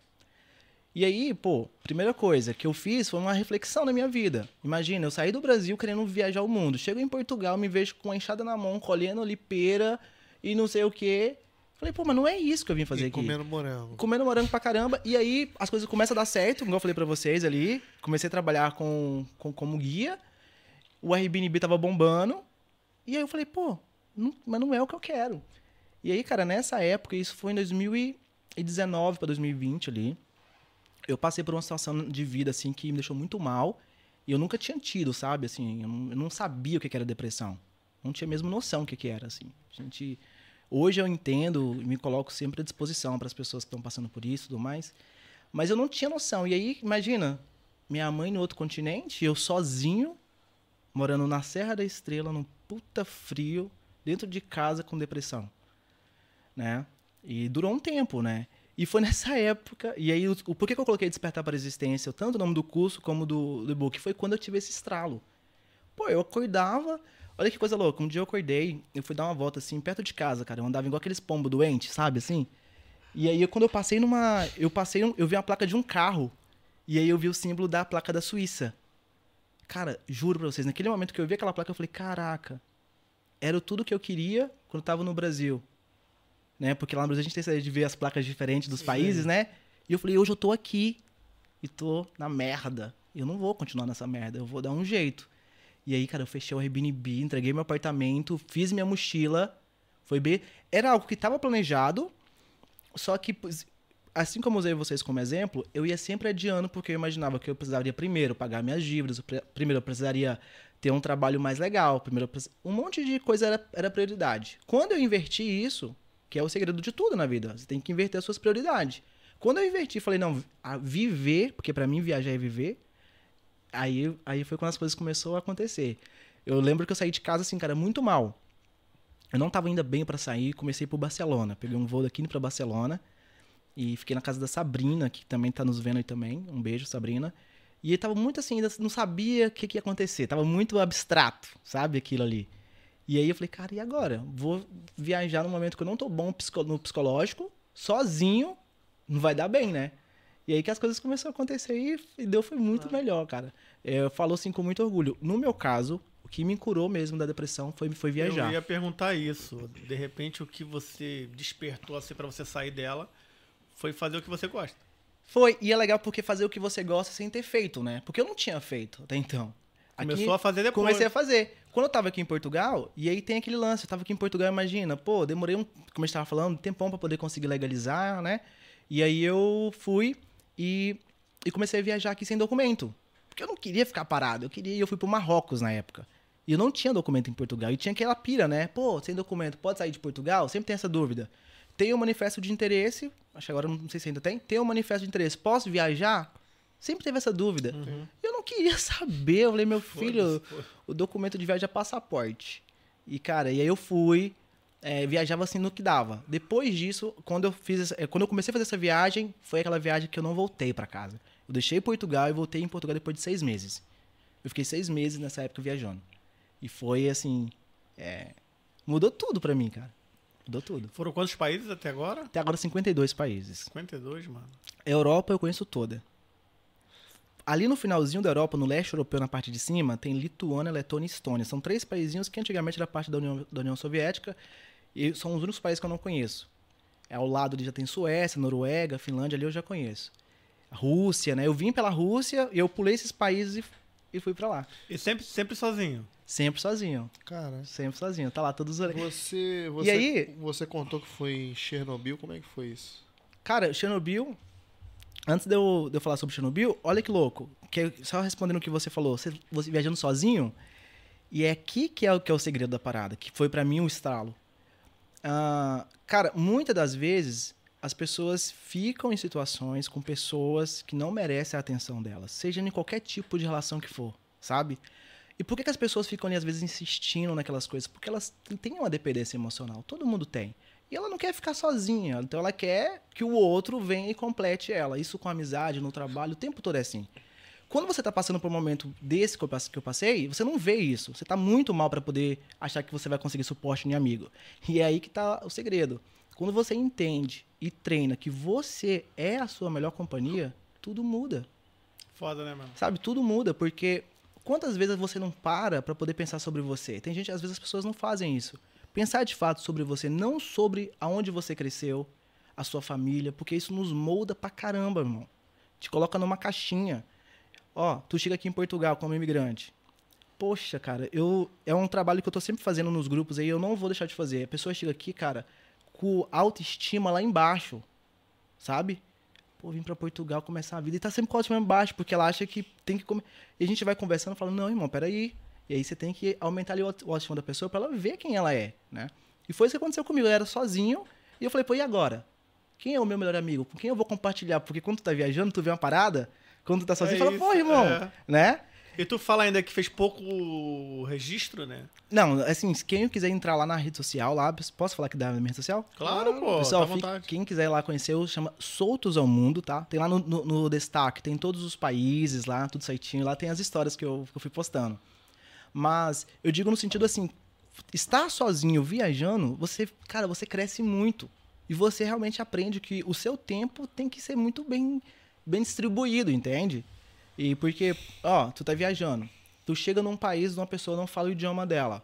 Se tu é uma pessoa um pouco rude, uma pessoa que não se adapta, primeira coisa, o pessoal que quer viajar, seja como for, se você não é uma pessoa flexível, tu chega num país com uma cultura totalmente diferente, levando tudo que tu sabe do teu país, sejam, pô, preconceitos, estereótipos, um monte de coisa. Chega lá e você quer que a pessoa ainda, né, te entenda, é, complicado. É, e aí, então, sentido. Quando eu chegava nesses países, exemplo, ah, sobre a Ucrânia, né? Ucrânia é complicado. A Ucrânia, eu tive na Ucrânia três vezes. Quando eu fui na Ucrânia a primeira vez, eu fui para Chernobyl. Quem não conhece Chernobyl aí, Chernobyl é uma área de exclusão, teve lá um acidente nuclear, que foi o maior acidente assim da história que teve, né? Começou lá na, na Ucrânia, tem até a série lá no HBO que fala sobre, é algo muito sério. Muito boa essa série. É mesmo? Qual é o nome da série? Chernobyl. Chernobyl. Ah, é o nome mesmo Chernobyl? Chernobyl. Porque, na verdade, o que é o Chernobyl? Ele é uma, era, era uma central, era um reator de energia nuclear, né? E aí teve um acidente, uma mais explosão. famoso do, do, do, do mundo. Tem, cara, inclusive lá no meu Instagram, tem tudo lá. E aí é muito louco você visitar lá, porque não entra ninguém desde que aconteceu o acidente lá. É uma cidade engano, fantasma. O segundo, a segunda coisa mais que foi falado mais sobre acidente nuclear foi primeiro foi, foi a Chernobyl, que foi lá na Ucrânia, depois teve lá no Brasil. Só que no Brasil foi Celsius. Cara, eu não Celso, sabia foi. disso, mano. É, Tá mano. vendo? Eu me amarro nessas paradas. É muito Pô, louco. maneiro. E assim, pô, e aí olha pra você ver que rolê. Tu vai numa área de exclusão de radiação, paga pra visitar, né? São 120 euros pra você visitar. Pra quê? Pra ficar.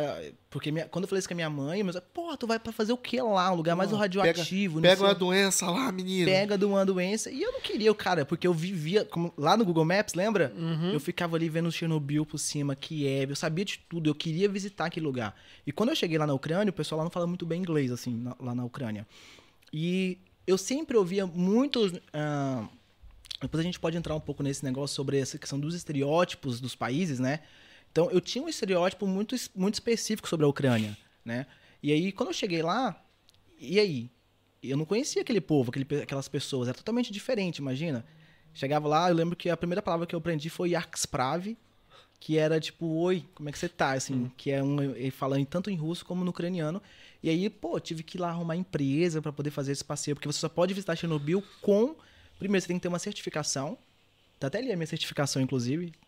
Eh, Você tem que ter uma certificação para você conseguir entrar, para poder ver o nível de radiações que você tem no seu corpo. Caraca, velho. E é, é todo um rolê. E aí é uma área que é dominada pelo exército.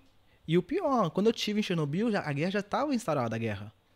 Eu E- tava lá e- durante a guerra. E te indicaram pra tu não carregar nada, não levar nada de lá. Cara, e eu. Tá... Cara, isso eu vou ter que falar pra vocês aqui. E, velho, eu não sei o que acontece. Eu só arrumo problema nas minhas viagens. Ai, cara. Caralho. Cara, muitos problemas. Eu acho que às vezes eu paro e falo, pô, Cleis, você tem que parar, velho. Fala de Cara, arrumar vocês não têm problemas aí. noção, cara. tipo, polícia, sabe? Vários rolês, tipo. Muita coisa acontece. Porque, pô, você chega lá no lugar, igual você falou sobre a questão de Chernobyl. Pô, eu levei meu drone pra lá, né? Eu faço o voo de drone. Quando chega lá, pô, o drone não pode entrar. Vai deixar na onde? Aí a menina do carro, que tava que a gente era- uma van, infelizmente, o leste europeu ali tem muita corrupção. O leste europeu em si tem, tá? É incrível viajar, é barato e tudo mais, mas, cara, fui roubado por polícia lá já, sabe? Caralho. É, tem muitas histórias loucas. E aí, mas nesse caso de Chernobyl, a menina falou, pô, 20 dólares e a gente põe aqui dentro da, da carrinha. A gente tava numa van, pô, eu tive que pagar 20 dólares pra colocar meu, meu drone lá. Porra. E quando chegou lá, eu falei, pô, me dá meu drone. Ela falou, não, mas você não pode voar. Falei, "Pô, pra que, pra que eu paguei Pra que, 20 que levar o drone dólares, pra então? quê, então? E aí, cara, com muito sacrifício, ela, deixou- ela me deu meu drone pra eu voar. E aí eu comecei a voar. Cara, é muito famoso. Lá tem uma roda gigante lá. Tem, tem. Porque aconteceu, aquele parque, ele foi inaugurado um dia antes do acidente. Acidente. Nunca tinha tido um parque na região de Kiev. Um parque, é, um parque de diversão.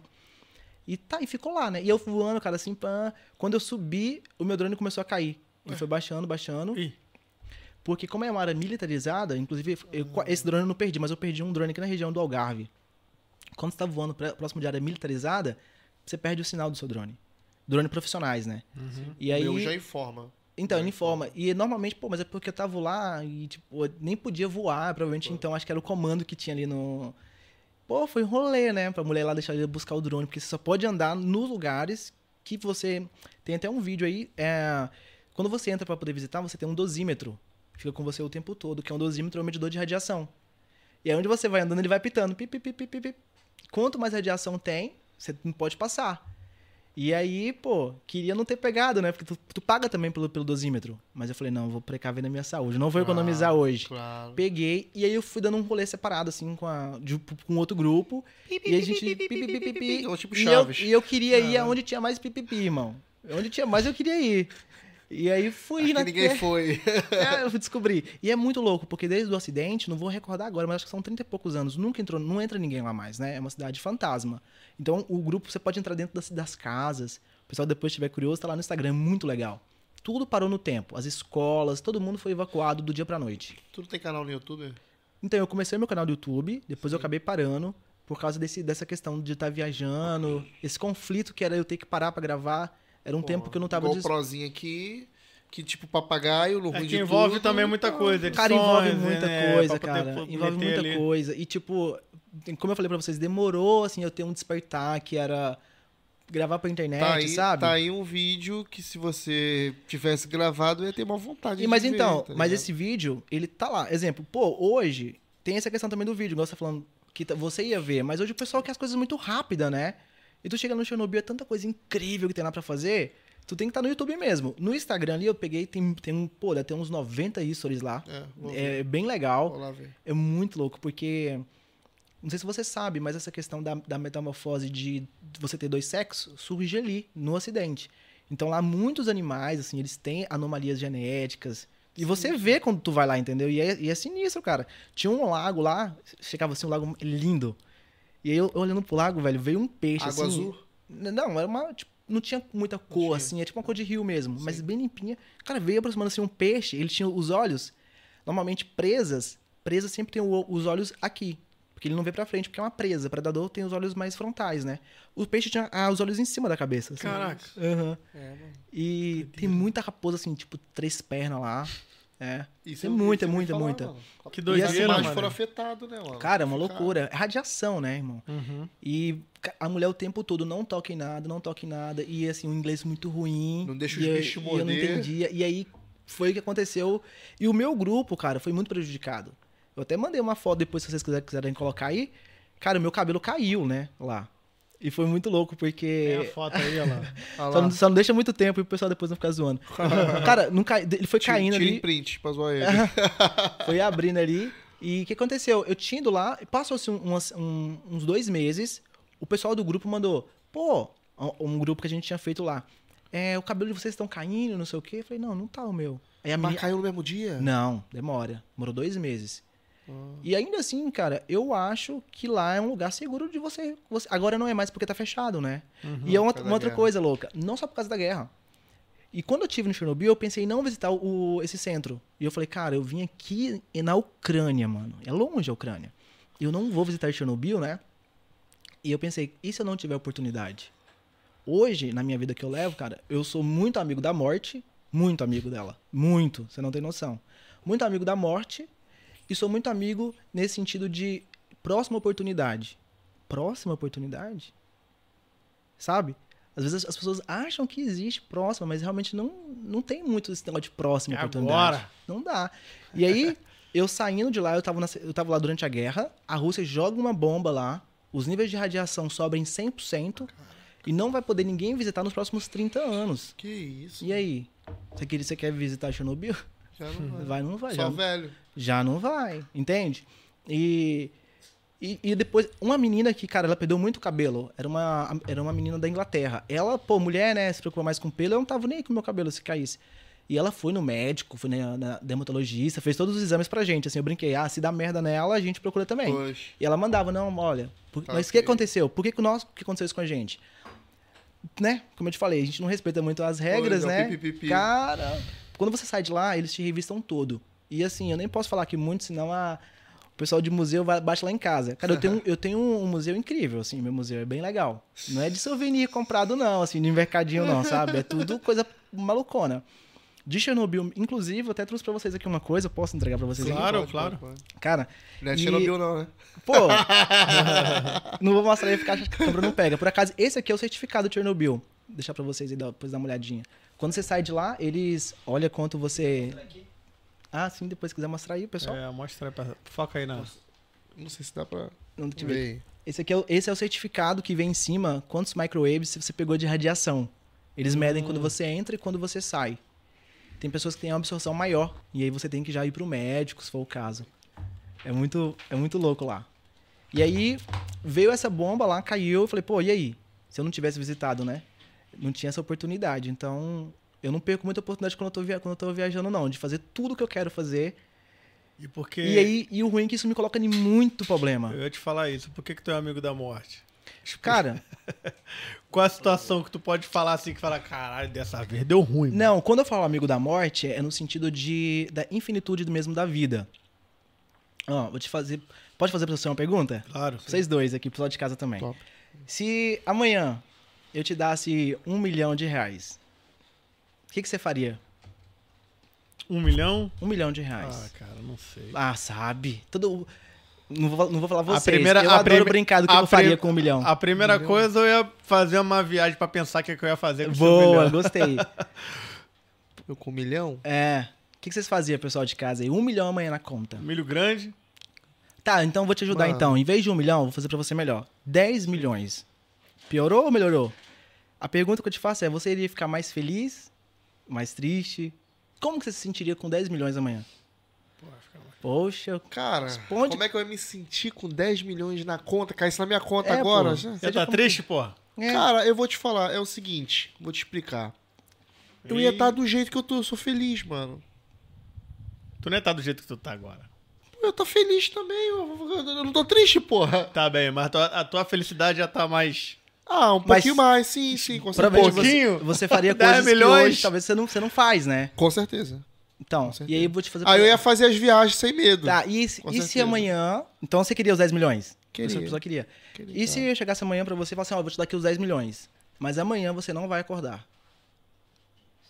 Você não vai acordar. Você vai pegar os 10 milhões hoje, vai fazer o que você quiser, amanhã você não acorda mais. Mas pra fazer. Você não acorda, você vai morrer. Amanhã você não acorda. Aí os 10 milhões era só pra hoje? Só pra hoje. Não ia Você, querer. pe- você não ia querer 10 Não, milhões? não ia querer. Você ia querer? Claro que não. Por quê? Acordar é melhor do que 10 milhões? Claro. Cara, se acordar de fato é melhor do que 10 milhões, por que, que as pessoas acordam reclamando? Por que, que as pessoas vão pro trabalho reclamando? Reclamam de tudo, cara. Pensa só pra você ver se eu, não, se eu não tô falando a verdade. As pessoas reclamam de tudo.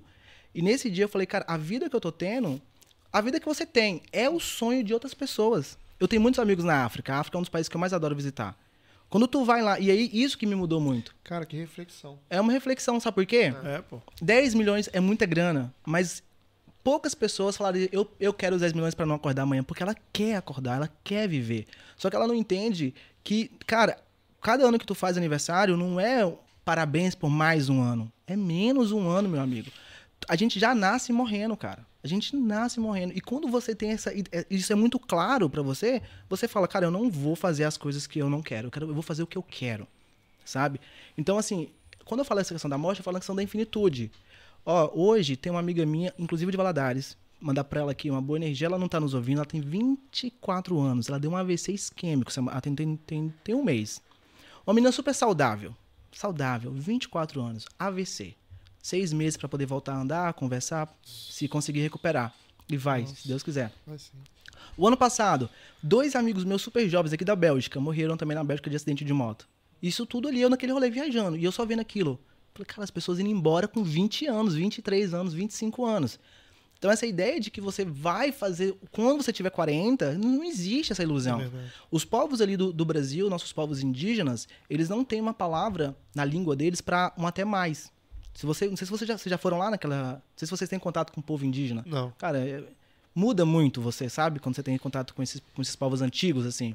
Porque esse lugar, essa, essa cultura que a gente vive, cara, de consumismo, de rede social, de, é, é muita coisa que te faz você perder isso. Então, eles não têm a ideia de um até mais. Quando você vai embora, eles choram.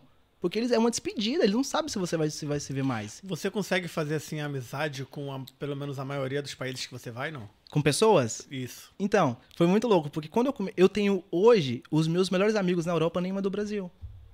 O meu melhor amigo, assim, que eu considero, não vou dizer melhor amigo pra os outros aí, amigos não ficar assim, mas é o Roy.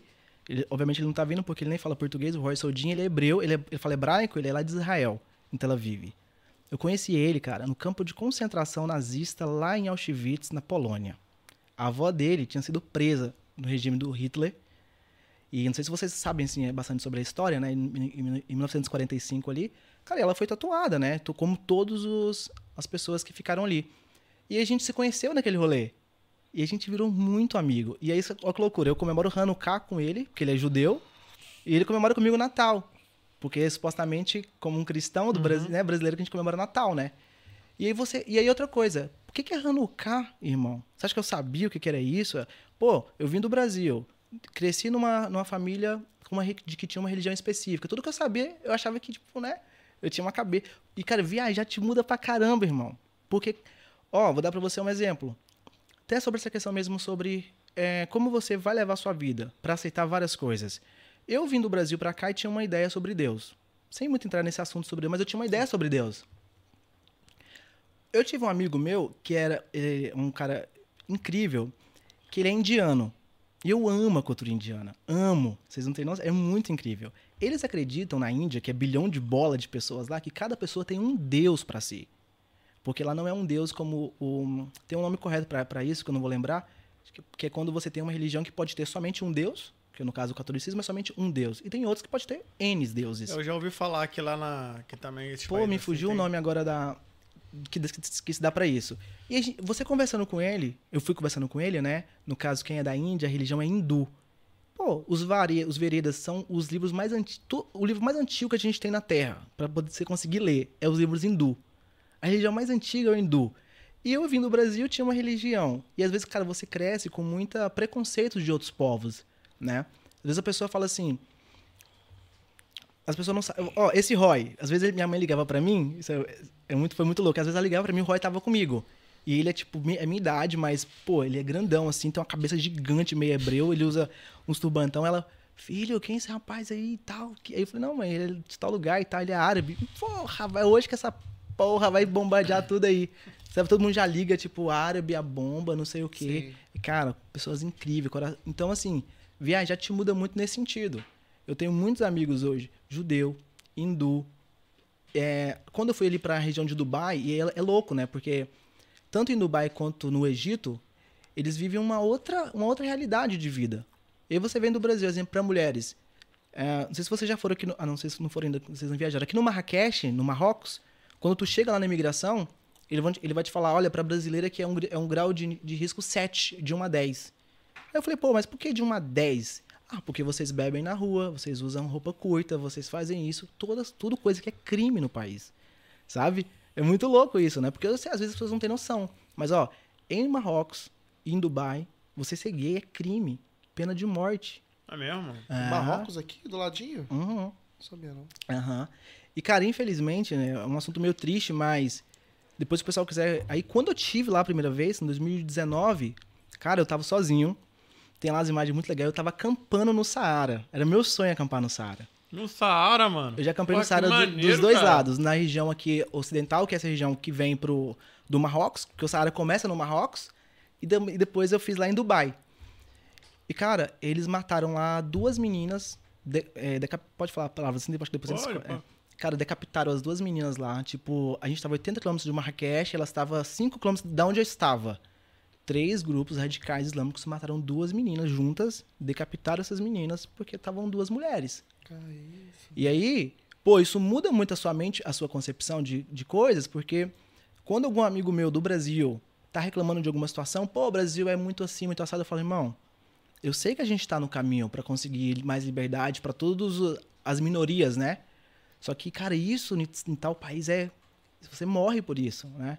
E aí, como é que eu ia estar lá e você tem que se refazer todo, porque comportamentos que você faz que é normal, beber uma cerveja, no- lá, exemplo, no Marrocos, você não pode. Pra eu tomar uma cerveja lá, parece que eu tava cometendo um crime. Você só consegue tomar dentro dos hotéis, paga super caro. Isso tanto também no Dubai. Vocês viram agora na Copa, lá no Sim, Catar, quanto que eles estavam vendendo? Esses países não vendem bebida alcoólica. Você não consegue comprar. Você tem que ter uma licença lá. Então você vai vendo muita coisa louca, sabe? Você fala, caraca, eu amo essa liberdade. de, Tipo, no caso do Brasil, ou de outros, pai- outros, outros países, pô, beber uma cerveja na rua, andar de roupa curta, né? No caso das mulheres. Lá, cara, tu toma. hum. Isso. Então isso muda muito, porque você, tanto pra coisas boas, quanto coisas pra coisas ruins. Sobre a questão do, de amizade, né? É o que eu te falei isso. Eu tenho esse, esse Roy, eu tenho um Andrew, que é um russo, cara. Que é, a gente é muito amigo, assim, também. Muito, muito amigo. E agora mesmo ele tá. A Rússia, por causa da guerra, só pode ir pra Dubai e pro Cazaquistão. Eles são proibidos. Então ele tá sempre indo pra esses dois países, porque ele é professor universitário. Então lá, professor não precisa. Não foram, não foram pra guerras, assim. Professor lá, eles respeitam mesmo, sabe? Sim. No sentido assim, tipo, é um, é um trabalho que não pode ir pra guerra, porque tem que dar aula aqui. Cara, e a gente se conheceu, cara, é, dentro do avião, eu tava indo de Dubai pra Rússia, passando mal, Covid, eu tava mal, assim, mal pra caramba. Cara, eu, tá alguém me cutucando, me cutucando, e eu olhava assim, velho, sem querer conversar, eu tava passando muito mal. E ele, né, começou a perguntar, where are you from? Falei, sou, sou do Brasil e tal, e virava a cabeça no, no avião. Ele, ah, Neymar, Ronaldinho. cara, é muito estereótipo pra brasileiro, tá? Eu brinco, o pessoal quando vai viajar se é brasileiro, cara, já vai escolher um time pra você, porque você vai ter que falar muito de futebol. E não pode ser qualquer time, né? Tem que ser Flamengo, Corinthians, assim. Não dá. E, pô, imagina pra mim, assim, pô, eu nem gosto de futebol, com todo respeito ao futebol, então era difícil mesmo, porque, ah, futebol, eu tinha que falar que eu amava futebol, porque, cara, eu passei em vários momentos, assim, horríveis, alguns momentos horríveis no sentido de, na Síria mesmo, que ser brasileiro e gostar de futebol, cara, literalmente é assim, vou dizer que me salvou, mas me tirou de muitos problemas. E isso é outra, outra coisa também que eu queria falar pro pessoal que quer viajar. Eu garanto pra vocês, lá fora, quando eu digo lá fora, é depois da, da França ali, porque Portugal, Espanha e França tá muito pro lado de cá e já tem esse costume com o brasileiro, então a gente já sabe como é que é a nossa recepção, Sim. a diferença de uma pessoa que tá viajando pra uma pessoa que tá morando. É diferente, cara. Né? Um turista é visto de uma forma, quem tá morando é de outra. Mas esse pessoal aqui não tem muito contato com gente. O que eu posso dizer é o seguinte, cara, todo mundo, não vou dizer todo mundo, mas a grande maioria ama os brasileiros. É mesmo. Ama, Legal, mano, é saber. muito louco. Quando eu falo de onde que eu sou, assim, cara, ah, o Brasil, aí vem aquela porrada de estereótipos, obviamente, né? É, o brasileiro Futebol, tem, o- tem, quê. Favela, tem o favela, seu- é favela. Aí eu falo, pô, e Santorini também. É uma favelona. Quando eu estive em Santorini, na Grécia, eu, eu postava, pô, porque favela pra mim, na- naquele sentido, era aquele monte de casa amontoada. É a mesma coisa lá. Só que lá é branquinho, azul e Sim. tem um mar maravilhoso. E aí, cara, a primeira coisa, se você é brasileiro, você já tem uma vantagem, de certa forma, pra viajar, porque o pessoal gosta muito de brasileiro. A gente tem uma boa fama.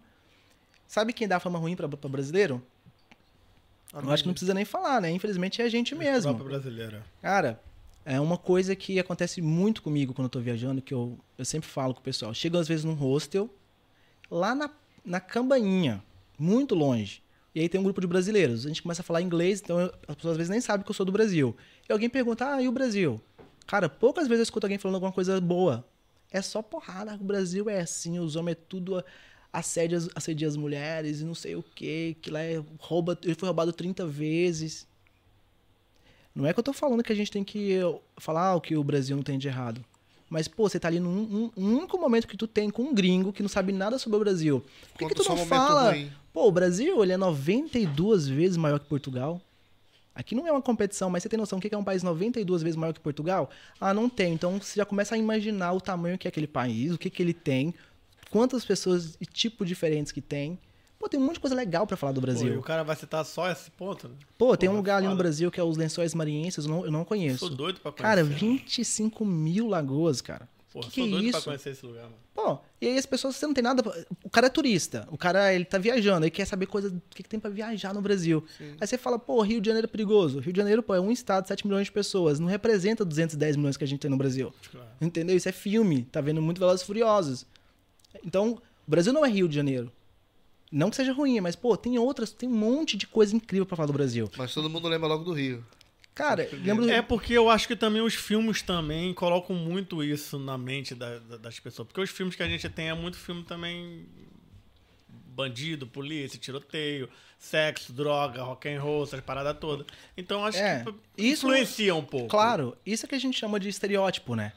Essa ideia que o, cria. O, o Cidade de Deus, né? O filme Cidade de Deus. Cidade Pô, de Deus. é. Trouxe muito aquela cena pro pessoal de fora Aquela. Cara, o esse- Brasil e viu. Esse meu amigo, ele sabe assim, esse filme de. Esse, o Roy, ele sabe esse filme do. Eu nunca vi, você acredita? Eu já vi um, Cidade são de dois, Deus? né? Cidade Não. de Deus, Cidade ah, tá, Deus. desculpa. Tropa de Elite, que ele Tropa de falava muito. Tem um e o dois, eu vi o dois. Ele sabia tudo, ele adora o Wagner Moura. Que- Quem faz é o Wagner Moura, não é? Sim, mas ele fala. é, o fala Capitão, Capitão? Nascimento. Não, a gente fala inglês. Capitão Ah, Tropa de é que- Elite. é o é Tropa que de ele Elite.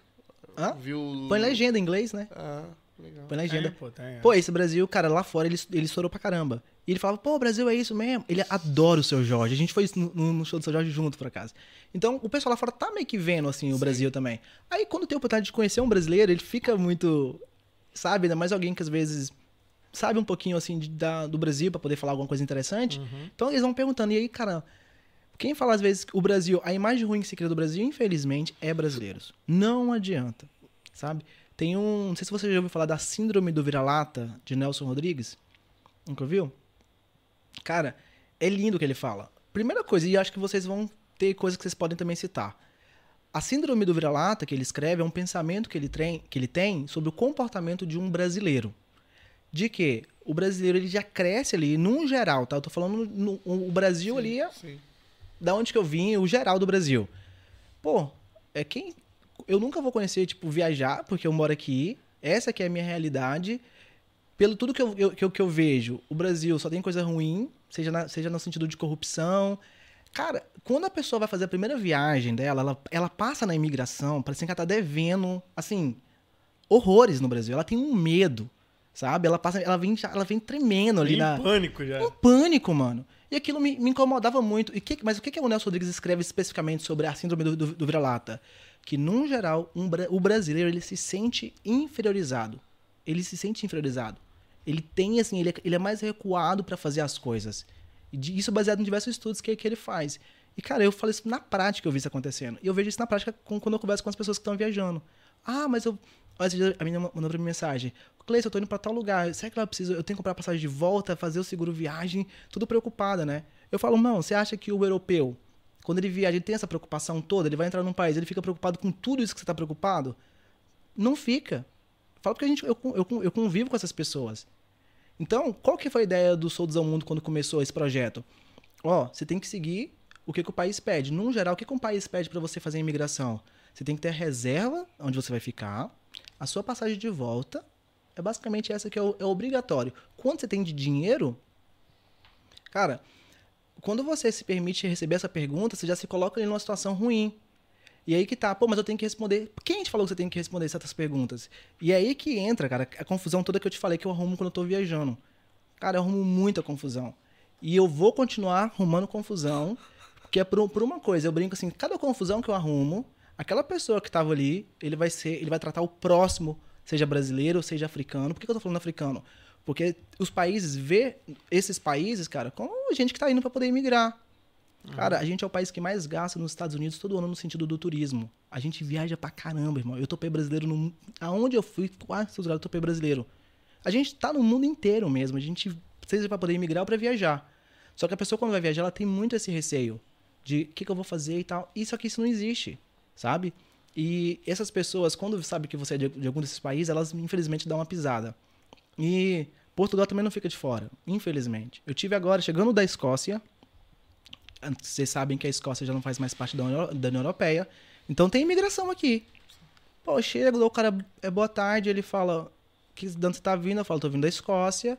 O que você vai fazer aqui? Eu moro aqui, eu moro aqui há cinco anos, né?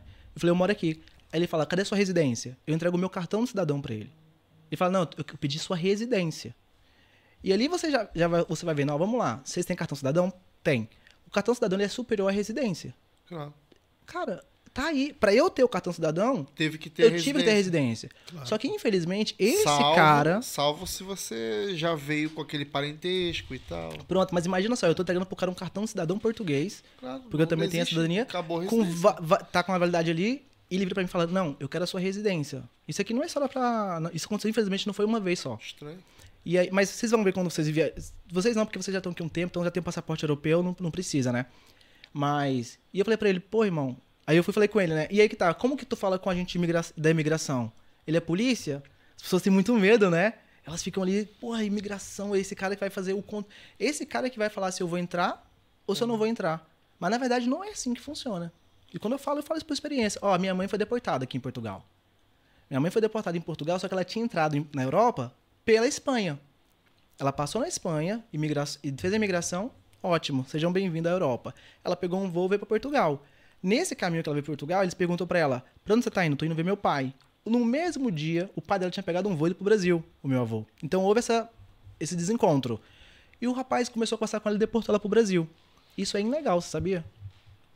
Um país não pode deportar você do, pro seu país se você não tiver ilegal no país. Você tem que ter cometido algum, alguma. Você tem que ter. Como é que vai te deportar pro seu país? Então, pela regra, a minha mãe tinha 90 dias para estar dentro da Europa. Ela foi aceita por um país que faz parte da União Europeia e ela tem 90 dias para transitar livremente.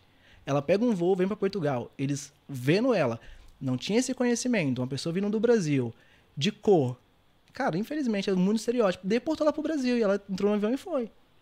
Pô, E- então, assim, isso acontece mais do que vocês imaginam. Imagina. Então, quando aconteceu comigo isso, cara, eu faço escândalo mesmo, entendeu? Porque que pro fazer, né, próximo Claro. não acontecer.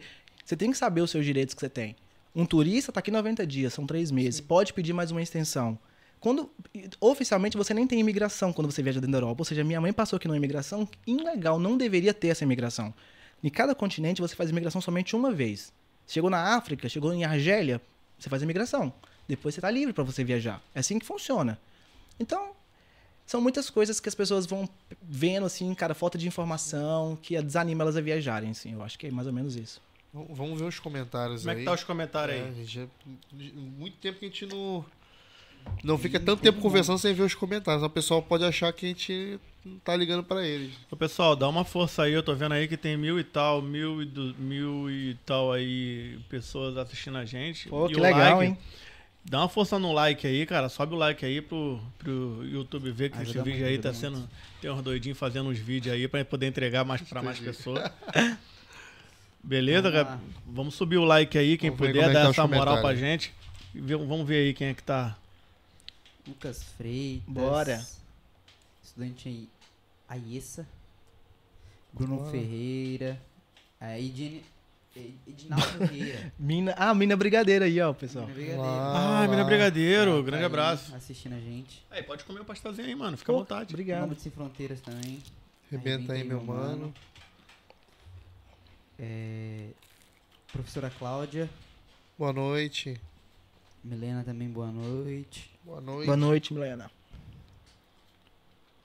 Esse aqui eu não vou saber ler, infelizmente. Mas tá aí, um grande abraço. Elohim, Luim. professora Cláudia. Esses brigadeiros são os melhores. Top mesmo. Já vai comer. A minha mãe lá, ó.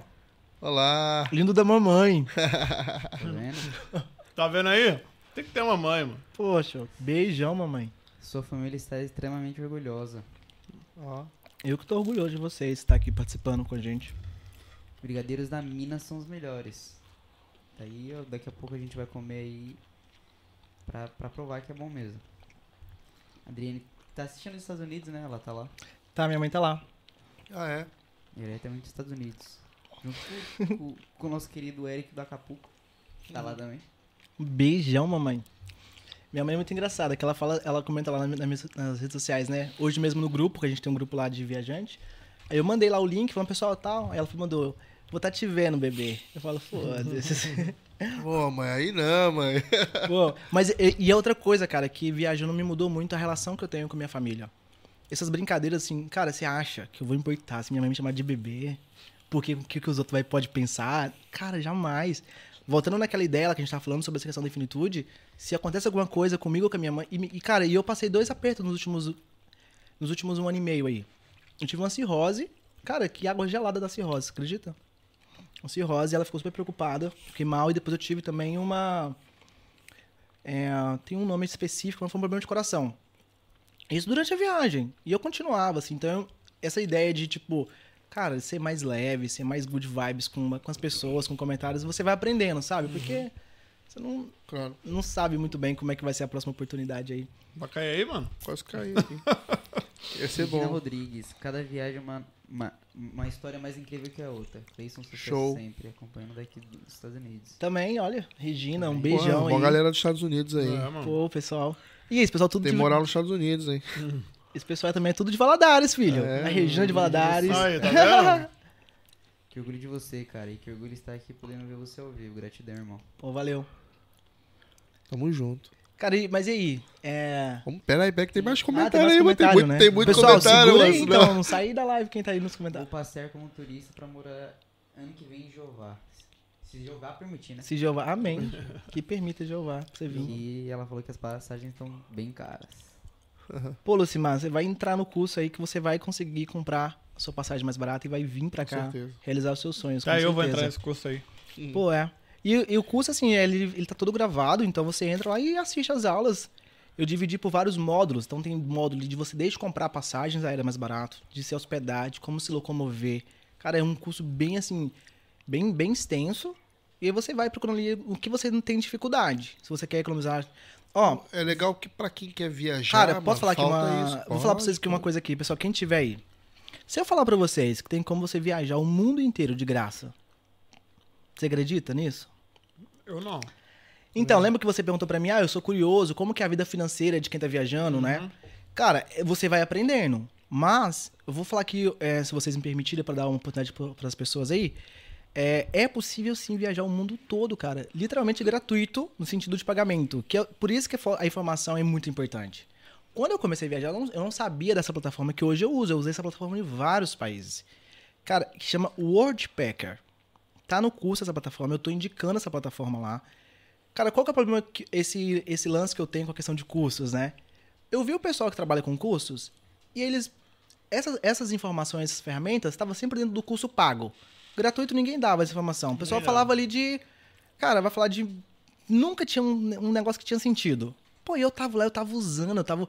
Ó, a Sue... é, em Estocolmo, na Suécia. Pra você pegar um metrô do aeroporto pro centro, 30 euros. Um metrô. Suécia é caríssimo. Caríssimo. Pra eu ficar lá um mês na Suécia, o hostel mais barato que tinha era 80 euros a diária. Hostel. E aí, como é que você vai fazer? Eu fiquei um mês e meio lá.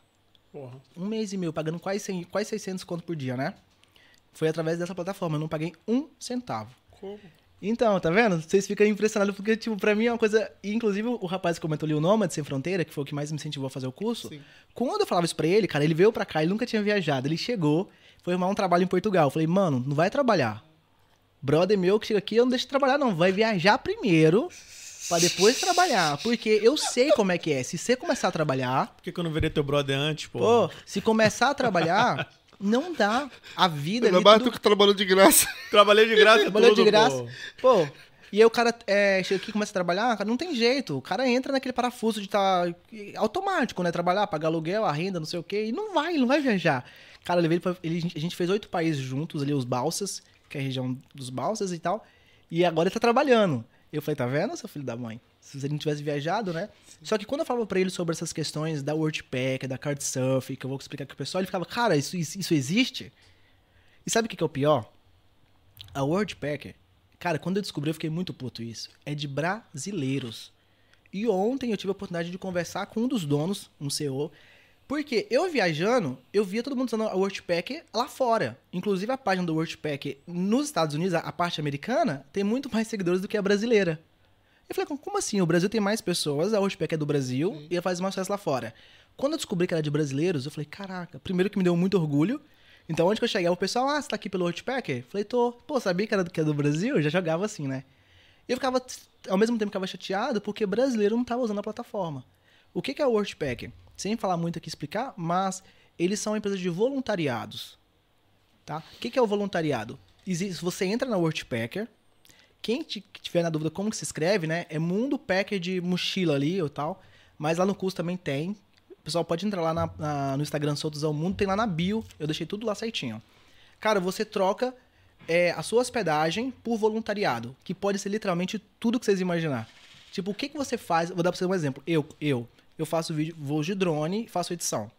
Quando eu vou, quando eu- nesse rolê que eu fui pra, Su- pra Suécia, eu fiz um vídeo institucional. Um vídeo é, divulgando aquele, aquele local. Eu fiquei quatro dias ali gravando, mas um fica editando nove dias. E eu troquei em troca de um mês e meio pra ficar lá de graça. Tudo bem, eu usei aí um trabalho que é um pouco mais, vamos dizer, mais, pô, tem uma edição. Só que é o seguinte, tem pra todos os setores. Se você quiser ir pra lá pra ajudar, exemplo, o último que eu fiz agora, esse Nômade Sem Fronteira também ele fez também. A gente fez numa, rece numa recepção do hostel. Então você fica duas horas ali trabalhando na recepção. É voluntariado, não é trabalho. Você tá ali só pra ajudar, entendeu? E em troca você ganha alojamento, você ganha tudo. Entende? Porra, que maneiro, É mano. muito legal. O o Wordpacker, é, inclusive esse mês, ontem eu conversei com, com um dos fundadores, super gente, cara, eu fiquei até, eu mandei pela mensagem, achei que ele não ia responder, né? Porque vocês não conhecem, mas é uma plataforma assim bombástica, cara. No meio do viajante, Eu se você nunca- falar Wordpacker, todo mundo sabe. Nunca nem ouvi falar, não sei. É porque, tipo, é, igual a gente tava falando hoje sobre o seu trabalho aqui no sentido do, do, seu, do seu hobby lá. Pô, eu não entendo nada daquilo. Então, é mais ou menos isso aí. Mas, pô, o, o, o, o que eu quero dizer é o seguinte: se você quer viajar, tá sem grana, é possível viajar. Você vai entrar na WordPack, você vai fazer sua inscrição, tá? Tem que pagar, porque é uma, é um, é uma comunidade ali. Então, se paga valor, porque. Valor. Cara, eu pago em dólar, então eu pago 49 dólares por ano Ah, por ano. por ano. E, inclusive, eu nem sabia isso, mas eu fui pagar lá, não, não pude pagar. Eu sou, dentro da plataforma, eu sou embaixador. O que é um embaixador? Quando você faz várias, várias experiências através da, da plataforma, você vai subindo. E o último é embaixador. E aí, cara, eles nem não tem, nem estão me cobrando. Eu descobri que quem é embaixador, eles não vão cobrar mais pra incentivar. Esse mês, pra quem quiser, posso falar aqui um pouco da Wordpacker? Fala. Quem quiser esse mês, eu tava conversando ontem com o dono. Ele, eles vão estar dando três, estão dando três meses gratuito. Então a pessoa entra, paga, ela pode usar durante um mês e três, um ano e três meses, né? Em reais lá no Brasil deve dar uns 250 reais, né? Se você também quiser, tá, pessoal? Só se você quiser. Eu prefiro que você nem use, mas vá lá e faça seu cadastro. Se você quiser colocar lá o cupom, a gente também. Ele tem um, um cupom lá que se você colocar soltos ao mundo tem mais 10 dólares de desconto, né? Mas, cara, a ideia aqui é o seguinte: você entra ali, tem no mundo inteiro. Eu, ó, em Portugal, e outra coisa, que vocês não estão sabendo aí, ó. Vocês estão vendo que aqui em Portugal tá com essa questão da dificuldade de, alo- de alojamento. Sim. Cara, eu tava agora num hostel ali em Faro, antes de ir pra Escócia. Um mês lá eu fiquei.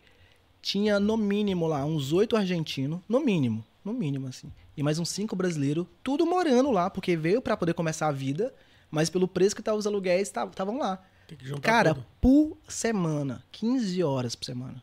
Imagina 15 horas, duas horas por dia tu vai ali, guarda uma louça na cozinha, depende do qual é o setor, e você tem de graça o seu alojamento, com tudo incluso.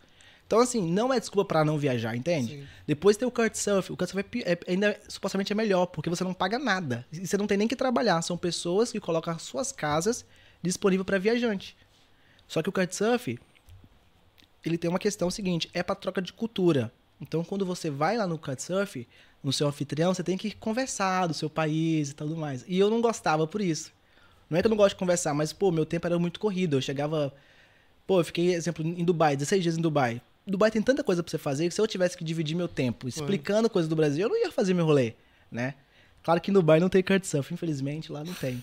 O Sheik lá até brincou falando que essa Copa não ia ser pra mochileiro, ele falou. Ah, é? É, porque é caro, né? É. Eu quando fui pra lá, cara, gasta, no Dubai é bem caro.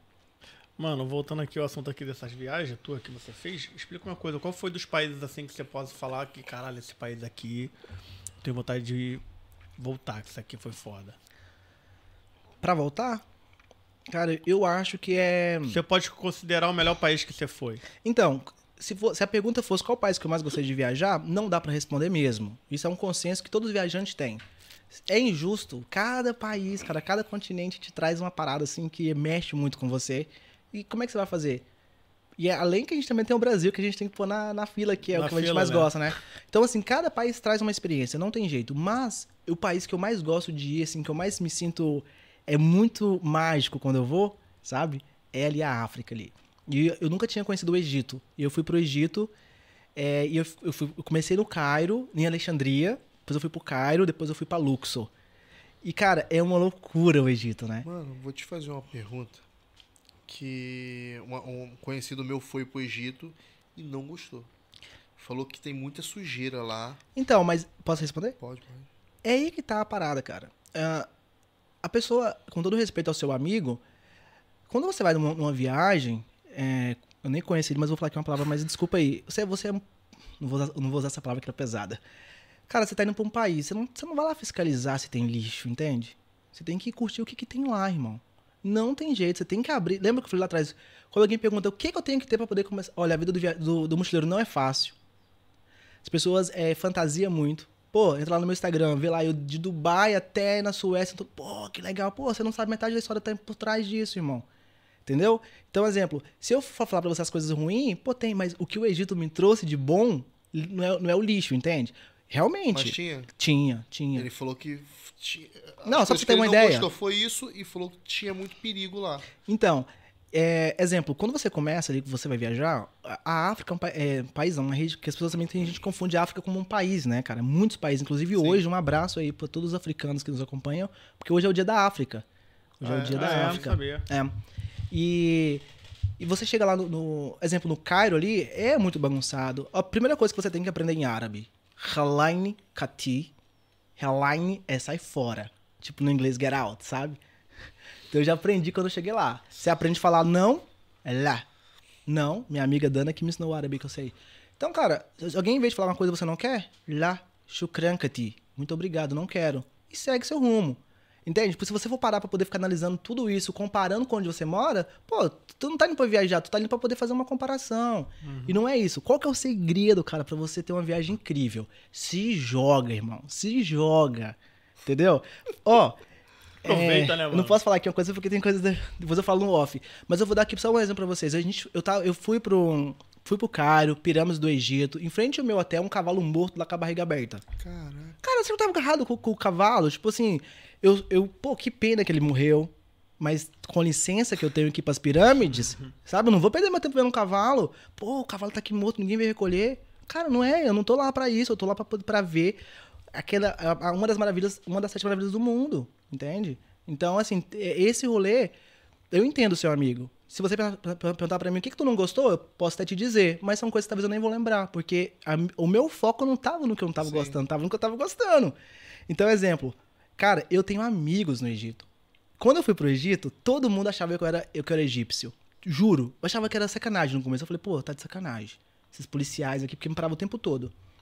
E normalmente eu sou mais parado por policiais, pô, por outros problemas aqui na Europa, viajando, porque infelizmente. Depois a gente pode falar sobre um pouco disso. Os É, caras ficam moreninhos por causa do sol Cara, é, pô, o cara falou comigo, tipo, é, com certeza, se eu falar pra você que não tem dificuldades, e, e é uma coisa louca, porque, cara, antes de começar a viajar, eu nunca tinha parado pra preocupar em questão da minha cor. Eu, pô, qual é a minha cor? Foda-se, minha cor, eu não sei lá qual é a minha cor, cada um tem sua cor. Eu nunca parei pra poder analisar. Quando eu comecei a viajar, e eu fui vendo, e você demora, né, aquele muito um racismo velado, Pô, sempre o cara tá me parando aqui na imigra... Sempre tá me parando, por quê? Eu acho que é por isso também que eu comecei a ser mais um pouco rebelde, sabe? Então, assim, eu fui pra delegacia em Santorini já e, de- e- e denunciei os policiais lá, porque fizeram comigo um ato de racismo lá. Em Santorini, na Ucrânia, teve em vários lugares, sabe? Infelizmente tem. Mas, é como eu te falei, são coisas que, cara, Eu- pra mim, só me incentivou a ir mais longe. Eu ouvi falar que a Ucrânia tem- tinha muito. Tinha muito racismo. Cara, tem. E sabe qual é o problema? Ah, se você ouve que um Brasil, que um país é racista, tá? Primeira coisa, pra quem quer viajar, não vá.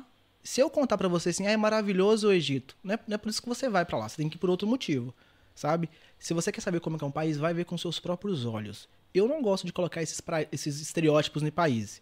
Só que tem países que tem um índice maior quando você vai fazer um cálculo ali, você vai fazer um- uma pesquisa científica. Aonde tem mais crime de racismo? Vai dar quais são países, tá? Sem fazer aqui intrigas, mas nos últimos dois anos, durante três anos, Portugal foi o primeiro, né? E, inclusive, quando eu estive na Ucrânia, foi muito louco, porque não sei se vocês lembram daquela tragédia que teve aqui no aeroporto, que eles mataram um ucraniano dentro do aeroporto, cara. E aí, pra você ver, é complicado, porque quando você fala sobre países que têm um nível de racismo, ou nesse caso, xenofobia, porque esse cara era branco, Sim. inclusive o nome dele era Ior Romeniuk. É, cara, quando eu fui pra Ucrânia, eu sabia toda a história do cara. O cara veio, pegou um avião, veio pra Portugal, chega aqui em Lisboa pra fazer imigração, os caras espancam o cara a noite toda e matam o Eu cara. vi essa história. Que Até hoje eu não sei por que, aconteceu. É, eu não vou contar aqui toda a história aqui pra você, posso contar, mas assim, o que aconteceu é um crime de xenofobia. Sim. Esse é o motivo esse Passou é o motivo, esse é o motivo original pelo qual o CEF acabou. Você sabe que o CEF acabou, o CEF não é mais polícia. Esse foi o motivo. E tá, e aí? Vou pra lá. Então assim, imagina, eu não eu fui pra lá com a mente aberta. Quando eu cheguei lá, aí eu aconteceu situações que eu fui, eu falei, pô, são pessoas o que eu não eu para mim assim, não é um país que é racista ou xenofóbico, são pessoas, irmão. Pessoas são. E você tem que ver que se você é ou se você não é. Se você é no nível mais baixo, daquele cara que às vezes entra no shopping, vê um preto de terno e um branco. Aí o branco é advogado e o preto é o, o cara que é o vigia do shopping. Se você viver dessa forma, cara, você tem que começar a fazer uma análise. E viajando sozinho, cara, me descobrindo, ficando ali, tipo assim, cara, eu tinha picos de felicidade muito louco durante a minha viagem. Eu lembro que quando eu cheguei no topo do Vesúvio, o Vesúvio é um, é um vulcão lá em Pompeia. Eu fui visitar esse vulcão, quando eu cheguei, pô, pra mim era um sonho tá lá, um sonho, assim. Era geólogo, tava muito empolgado pra estar lá. Quando eu chego lá na porta, cara, a mulher fala, não, você não tem ingresso? Eu falei, não, vou comprar aqui agora. Ah, não, tá na pandemia. Só pode entrar 20 pessoas por dia. E não pode entrar, mas eu tinha um voo. Isso, a, o vulcão, pra quem não conhece, esse vulcão chama Vesúvio, fica em Pompeia. É um dos, dos vulcões mais monitorados do mundo. E aí, cara, todo mundo desceu e foi embora. E aí o pessoal falou: Você não vai embora? Eu falei: Não, não vou. E eu pensando, cara, o que, que eu tô arrumando? E essas confusões que eu arrumo. Cara, eu dei a volta por trás do vulcão e subi ele no, no topo. Tá tudo lá nos meus stories, isso lá. E fui subindo, cara, sozinho, sem saber o caminho. do- Sozinho, mano? Sozinho. Eu até te mandei o vídeo. Depois Foi o vídeo que tu botou aí pra. Se tiver aí. Eu te mandei pra você. E aí, cara, é muito louco, porque ele tem um magma, né? Ali, aquela parte ali que o pessoal tá vendo. Puro magma esse aí, cara. Pura é, rocha de, mete... de das, e- das erupções, né? Tem um outro que eu acho que mostra mais lá em cima, enfim. Tem um que eu te mandei pra você, que é, olha aí, olha aí, lá embaixo, cara, é Pompeia. Lá embaixo, onde você tá vendo ali. Lá embaixo. E quando teve. Olha isso aqui, tudo isso aqui é o buraco do vulcão. Isso aqui embaixo já é o buraco. Ele é Caraca, gigante, gigante, gigante. Aqueles dois meninos, eram dois italianos que depois chegaram ali, a gente acabou se topando. Pô, a imagem ficou bem ruim aí, mas enfim. Essas partes amarelas são enxofre e você consegue ver, cara, as fumaças saindo do, do vulcão mesmo, assim. Mano, que tu tava ali mesmo ali na. na- Cara, e aí o que foi o problema? Foi uma confusão esse dia, tá lá também no- nos stories. Eu estava lá, era ilegal, né? O pessoal que tava do outro lado do vulcão, nessa hora que os meninos chegam ali, que ele foi, no- foi, foi mais no finalzinho. O pessoal achou que era cometer suicídio. Ah, E aí chamaram Caraca. a polícia. Cara, e foi muito louco. Eu tava lá, irmão, numa brisa. Se é que vocês me entendem? Muito foda, assim. Eu tava. Cara, eu lembro que eu tava assim, o coração palpitava. Eu falei, cara, eu tô no topo do Vesúvio. Subi essa merda aqui, tipo, escalando, porque quem sobe pela parte correta, pô, você vai de carro. Eu escalei ele de quatro. quanto tempo pra chegar Pô, ali? umas 2 horas e 50 minutos, 3 horas, assim, mais ou menos. Mas, pô, eu amo trilha, eu faço muito, então É. era de boa pra mim. Quando eu cheguei lá, pô, é perigoso, né? O vulcão, ele é ativo ainda, não tem magma lá, lá- agora. Só que esse vulcão, na parte de baixo, tem a cidade chamada Pompeia. Quando ele explodiu, em, em 15 minutos, cara, ele matou, foram 20 mil pessoas. Só com a explosão que ele teve. E tem também, eu te mandei também, se você depois quiser colocar, tem os corpos lá que você pode visitar, os corpos que foram mumificados. E. Pô, então pra mim. Olha lá como é que é. Muito louco, olha. Caralho, mano. Cara, e, e, essas pessoas morreram, essas posições que você vê ele meio assim, olha lá o crânio da pessoa, meio assim apeitado, com a onda de calor, né, eles se Sim. encolheram. Então. Isso foi no ano, pô, tem, tem milhares de anos já. Enfim, e aí, pô, eu tava muito feliz em estar lá. Tipo, né, sozinho no livro. Falei, caraca. Cara, eu fui ouvir um barulho assim. Aí eu olhei, cara, era um helicóptero vindo. E sabe quando tu olha e fala, pô, não é para mim. Eu pensei, tipo, "Não- obviamente não é pra mim, vai passar. Aí ele veio tu, tu, tu, tu, e parou, cara, assim em cima. Puta. E começou a falar no megafone. E na época eu, eu- depois eu acabei morando na Itália. Eu tô indo pra Itália domingo, né? Todo ano eu trabalho lá na Itália agora. Fico lá quatro meses, dois, três meses. E na época eu não falava nada em italiano. E aí, cara, eu falava- o cara falava, eu falei, "Que- aí o que, que eu fiz, cara? O que o brasileiro faria, né? Deu um tchau, assim, um tchau pro helicóptero. Sabe quando passava o avião, você era criança, dá Sei, tchau, sei. assim, deu um tchau e fiz uma cara de tipo, tudo bem, né? E aí ele mandando descer e tal. E aí eu desci. cordinha não, sobe aí, parceiro. Não, cara, e aí, pô, foi, foi um rolê. E aí eu desci, quando eu cheguei lá embaixo, já a polícia, a polícia italiana, tem lá as fotos, e aí, cara, eu escondi meu drone, porque eles iam recolher meu drone, porque não podia voar de drone lá. E, cara, tem aí uma foto, inclusive, essa foto eu não te mandei, eu com a blusa do Brasil. Quando ele me vê, ele já vê que era cidade, é, já ia falar italiano, ele vê que eu sou brasileiro, né? E já começa aquela piadinha, tipo, porra, não tem jeito, brasileiro, vocês não respeitam nada. Puta Aí eu brinco, eu falei assim, pô, já levei a nossa imagem lá pro, pro pessoal. E aí, pô, é um rolê, porque era proibido, multa, sabe? Só que aí eu vou na conversa, explico, pô, cara, eu vim aqui, olha só, eu tô fazendo um rolê, era um sonho estar aqui, cheguei lá na portaria pra entrar, não podia. Amanhã eu tô indo embora. Eu não posso perder a oportunidade de conhecer aqui o Vesúvio. Então é mais ou menos assim quando eu tô viajando. Quando eu vejo uma oportunidade, ah, não vou. Pô, o trem é, é público, né? Cara, eu. Eu sou muito de ver filmes e séries e tal. E tinha um filme que eu, que eu vi, que eu, eu acho que ele teve três ou dois. Não, sei- não lembro- se só teve dois. Ou se ele ficou. Ou se ele foi pro, pro terceiro filme, já não me lembro, que era o Albergue. E de terror? Albergue. É, não, Era- sim, sim, era- já, era já lembrei, já lembrei. Era tipo o, o- pessoal, tipo, mochileiros e tal, ia, ia conhecer algumas cidades, que no caso dessa cidade do albergue, se eu não me engano, sei se era Amsterdã ou o que era, e as pessoas ficavam no tal albergue, né? Aham. Aí as pessoas, as pessoas que tinham dinheiro é, pagavam pra raptar essas pessoas que eram mochileiros e tal, pra levar para as outras pessoas que tinham dinheiro matar as pessoas, tá ligado? É. Tem uma... Você não, não, não, não tem medo desses países que você vai, que você não conhece nada e, e, e tá sozinho, é um cara sozinho. Tu não tem medo de que te façam mal, alguma coisa, tantos países que você já foi. Cara, eu nunca tive esse medo, mas eu já passei situações assim que eu que foi quando eu, eu falei, cara, eu tô brincando, passei do limite assim. Sabe? E eu acho que foi quando eu fui pra Turquia a primeira vez, pra Istambul. No final, você é divisa com a Síria. Pô, e eu queria ir pra Síria, né? Aí você fala, pô, o que você vai caçar na Síria, né? Pô, guerra o tempo todo, aquela questão. Pô, mas a Síria é linda, irmão. Esse é o problema. Esse- lembra dos, dos estereótipos que a gente tava falando? Sim. Tem muito estereótipo sobre esses países. Da. Afeganistão, E da Turquia é, também. merda.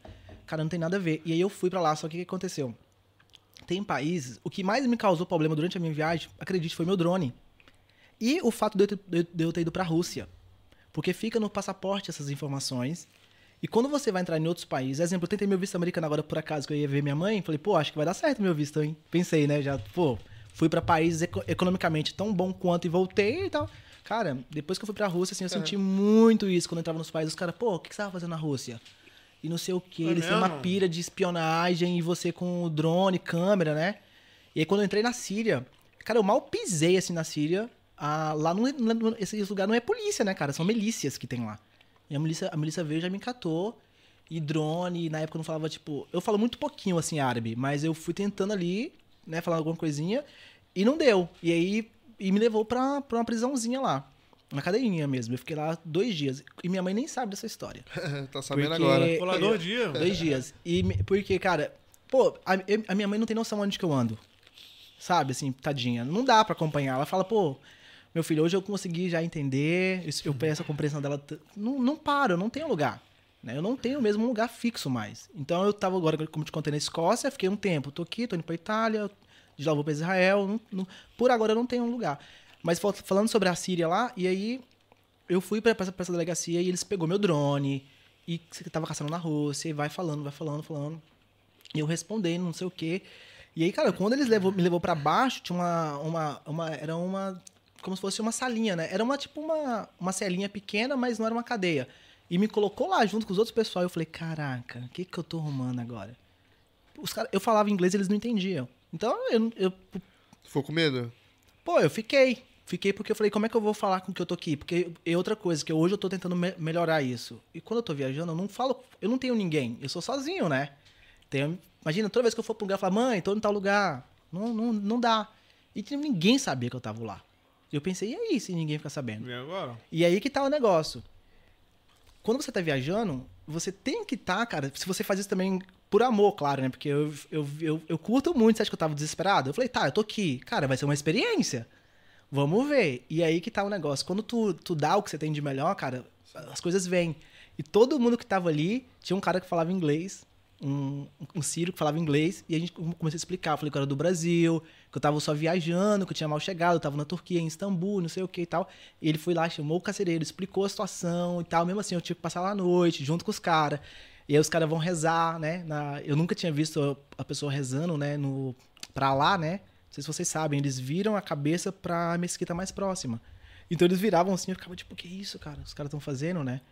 E, pô, eu comia no prato com eles, né? Que lá eles dividem um prato pra todo mundo comer. O sírio, assim. Tanto o sírio quanto o indiano fazem, tem muito essa prática. Comem juntos, assim.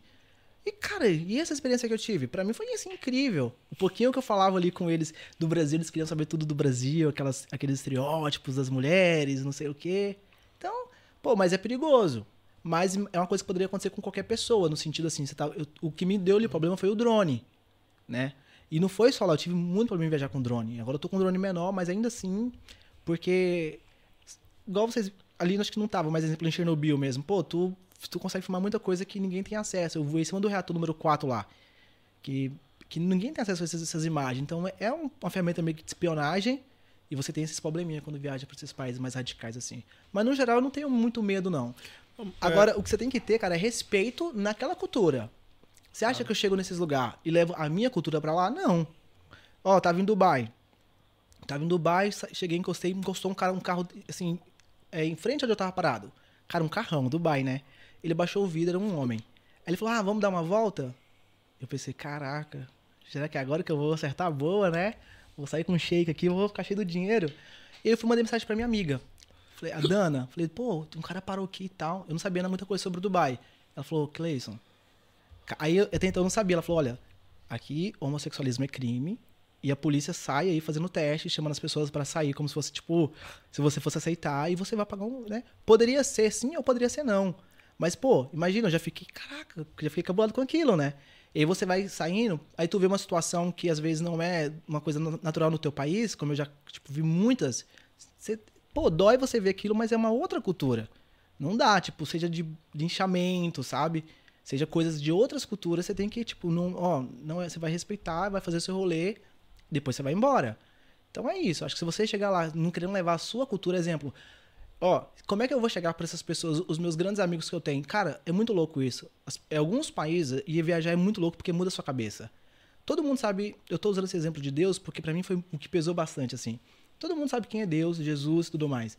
Só que tem lugares do mundo que ninguém nunca ouviu falar, velho. Falar de quem foi Jesus. Nunca viu.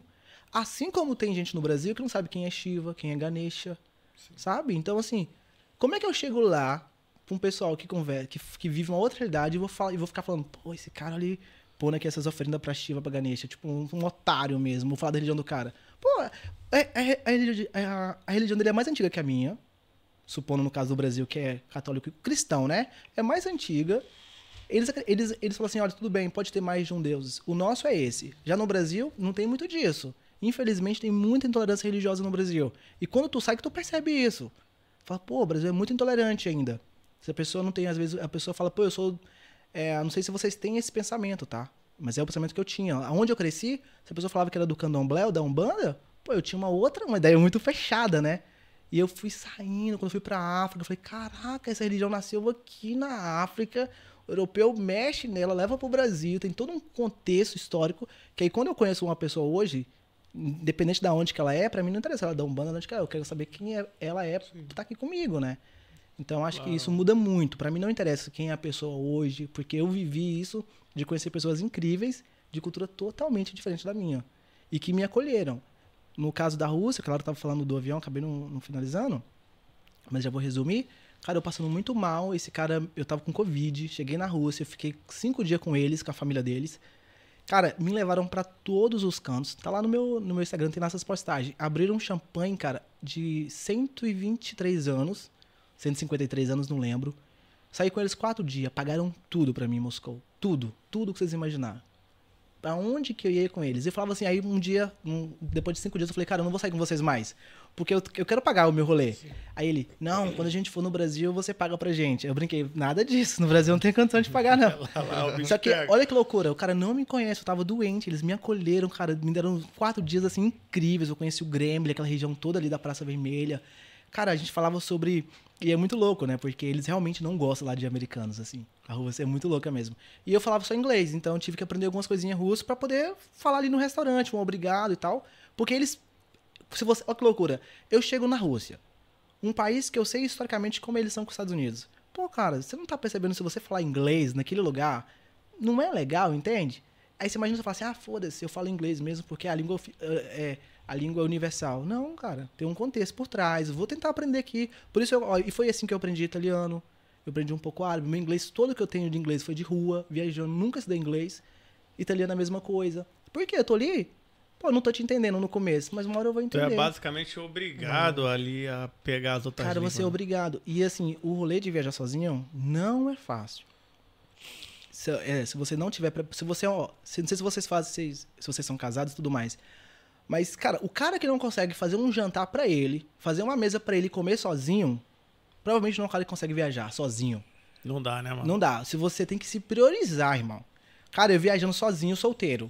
Vários rolês. Conheci umas minas às vezes, ela, ah, vamos viajar comigo pra tal lugar. Também mochileira. Eu falava, pô, mas amanhã eu tô indo pra tal lugar. Mas é aquela vontade, falei, pô, eu queria ir com essa mina aqui e tal. Foda-se, mano. Tipo, eu não vou atrás dessa mina, eu vou atrás do meu rolê que tá marcado ali, o momento é meu. Então, pô, se você se põe ali, no sentido assim, claro, pô, eu vou prior- me priorizar primeiro, eu faço pra mim o meu, eu vou fazer a minha comida, porque imagina, eu tô viajando, eu tenho que comer, e aí? Vou ficar comendo todo dia bobeira? Gastando dinheiro na rua? É, mano, e as comidas também nesse, nesses lugares aí. Cada, cada lugar tem uma comida diferente. Tu, de repente tu não vai nem encontrar uma coisa que tu goste. Então, e sempre Tem volta. desenrolar Tu, ali. tu sempre- foi na Índia? Nossa, cara, meu sonho lá. Tá, eu eu tô organizando pra ir.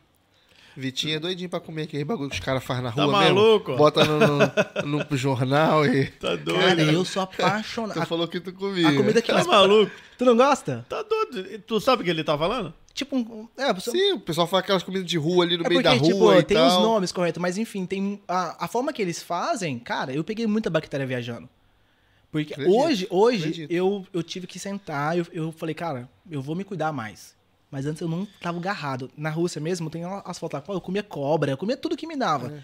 Por quê? Antes, cara, eu só comia franguinho. Tipo, eu nunca fui de comer, eu nunca eu fiquei oito anos sem comer carne, eu sou nojento pra comer. Pô, tá viajando. Se tu chega num lugar, o cara te dá uma comida, irmão, Cara, você começa aquele negócio, ah, eu não como, não sei o quê. Cara, tudo bem, você tem o seu direito de falar que não comer. Mas você tem que entender que pra aquele povo ali, naquela, naquela situação, partilhar a comida com você é um momento pra eles muito único, sabe? Será que você não, vale a pena o esforço? Agora, no caso da comida de rua, sim. Hoje eu mudei minha concepção. Porque mais do que. Eu amo, mas é muito perigoso. Porque os níveis de higiene é, É. louco Ah, mano, pra caralho. pega comida da toda rua, louca ali, mano. Eu não comeria ali. Cara, não, e é que eles brincam que o segredo tá aí o tempero, que ele já coça aqui o É, sovaco, ele já é, pega no pô. sal e joga. Eu vi. Eu, Eu, vi particularmente um, amo. Eu mas vi um casal que eles são mochileiros também e estavam ficando um tempo na, na Índia. Eu esqueci o nome do canal deles. E eles estavam contando um pouco sobre essa cena de você chegar lá e comer a comida de lá e tomar um banho. E a água que você bebe, não pode beber água. Cara, você da, falou- da você falou isso torneira. ó. é, a água é perigosa você tomar. Muito ser- perigosa. E até a água que você compra, tem que tomar cuidado da procedência Muito da água perigosa. que compra. Você falou, esse é amigo, esse cara aí entende das viagens. Legal, é É legal. isso aí, velho. Grana, doentes, grana que, doentes que lá. assim, não poupo quando eu tô viajando. Com esses negócios, água, não são todos os países, né? Mas assim, cara, tu- é- é, a forma de você pegar a bactéria mais rápido é através da água. É mesmo? e você cara? sente muita dor no estômago, você passa muito mal. Eu passei vários maus. Até eu falar, não vou mais. E aí, quando eu fui pra agora pro Egito a, a última vez, rolou, rolou, Ele essa- falou da rolou água essa questão da também. água. Falou do Eu comprei também. uma água, quando eu fui abrir, eu vi que ela, tipo, não deu aquele Até pra barulhinho do lacre, banho. né? Até pra tomar banho, tem que tomar banho boca fechada. É mesmo, mano. Ah, pra banho lá. ah, ah, não, na Índia, você tá falando? Egi- Egito e Índia também. Não, eu. Aonde eu estava foi, foi, foi, foi tranquilo, assim, não tive problema com isso. A questão mesmo é. E outra coisa, cara. O Egito, né? É super grande o Egito. E as pessoas querem ir pro Cairo. O Cairo, irmão, você não tem noção da bagunça que é. Tu chegar lá, tu acha que você nunca mais vai voltar a ouvir falar de. Tanta buzina, sabe? Cara, é uma loucura, assim. Aí você fala, cara, você fica mesmo assim. É, é complicado. Só que aquele negócio, pelo menos pra mim, e também com a minha amiga que tava comigo, na hora que a gente chegou no nosso hostel lá, que era um. em frente assim às pirâmides, pegamos uma. Como é que é o nome que eles usam, cara? Que, é, como é que chama aquele negócio que o pessoal fuma? Na, Narguilé? na- Narguilé. na, narguilé, né? Lá tem.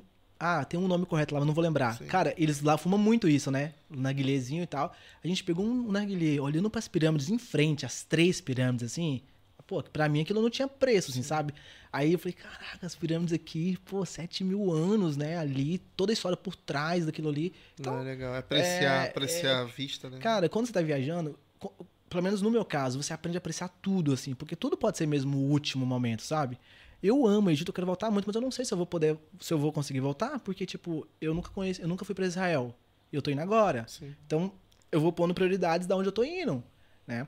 E uma das coisas sobre a- o meu esti- estilo de viagem, se você se, se, se a pessoa não tem flexibilidade pra viajar, igual vocês que tem, pô, uma, uma rotina puxada e tal, provavelmente acaba pagando mais caro pra viajar, porque é sempre uma data específica. É. Pô, eu tenho do dia 15 até o dia 25. Sim, isso aí. Então eu tenho que embarcar nesse dia e tal. E tem que voltar nesse. Cara, e às vezes, o que acontece com a passagem aérea? É, aqui mesmo, na, a minha primeira viagem que eu fiz aqui pra França, eu fui pra Bordeaux. Eu paguei 4,99 euros o meu voo. 4,99 Que euros. isso? É, vocês nunca pagou 4, 5 Eu euros não. no, no, no voo? Eu não. Ah, eu fui só aí. Isso são as, as empresas low cost, cara. Que é o que a gente lá no Brasil tinha que ter. Porque o Brasil, né? 27 ali estados. E, pô, é mó caro viajar no Brasil. É um rolê viajar dentro do seu país. E aqui na Europa você tem a, a Ryanair, que é low cost. Tem a, a Jet2, tem a, a EasyJet. Tem várias empresas que faz preço mais barato que ônibus. Então é muito normal você pagar. Eu já paguei N vezes. R$ 4,99, R$ 7,99, R$ 9,99. Só de ida. É. Normalmente você consegue ser mais barato comprar uma ida e volta por 10 euros. Agora a gente tá no verão, certo? Então esquece isso. Isso é desde. Tô- o que eu tô falando pra vocês é assim: é possível sim. É possível. Não quer dizer que vai estar sempre ali disponível. Depende de vários fatores. Quando você tá viajando, né? Essas empresas, cara, que, na verdade, o passageiro é, não é o, o foco delas. Elas fazem transporte de mercadorias. Fazem transporte de mercadorias.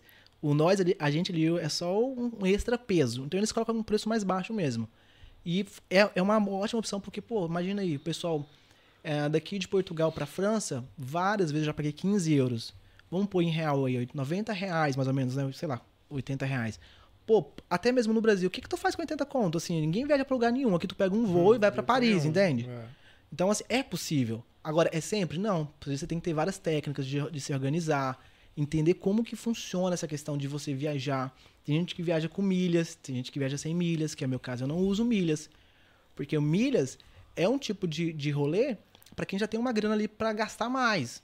Então, o que, que eu faço? As minhas técnicas de viagem é, é usando o calendário das companhias aéreas, porque eles têm um calendário que eu consigo saber para onde que eles estão indo. Ah, é? Outra coisa, a rota. Tu quer ir pra Dubai. Saindo de Portugal, pô, uns 800 euros e de volta. 800 euros, assim, provavelmente.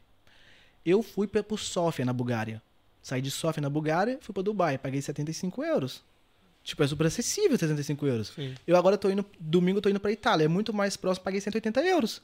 Porque, tipo, eu, eu não tinha flexibilidade pra viajar. Então, qual que é meu rolê hoje? Eu trabalho normalmente três meses, quatro meses no ano, pesado na Itália. Quando eu falo pesado, assim, pô, eu fico lá trabalhando. Pego minha grana e aí eu faço meus. Eu tenho, claro, eu tenho que priorizar. Eu tenho, eu tô viajando, tá, mas uma hora eu vou parar. Então, o meu. Como é que a gente fala? A minha meia. O, a meia- o meu pé de meia tá lá garantidinho. Eu tenho ali as minhas reservas. Investi primeiro nas coisas que eu achava que era importante, no sentido dos estudos. Primeiro eu me estudei, comprei minha casa no Brasil. Tipo, tá ótimo. Comprei minha casa. Se eu, supostamente, se eu precisar de uma. Eu tenho lá onde ficar. E agora? Agora eu quero viver.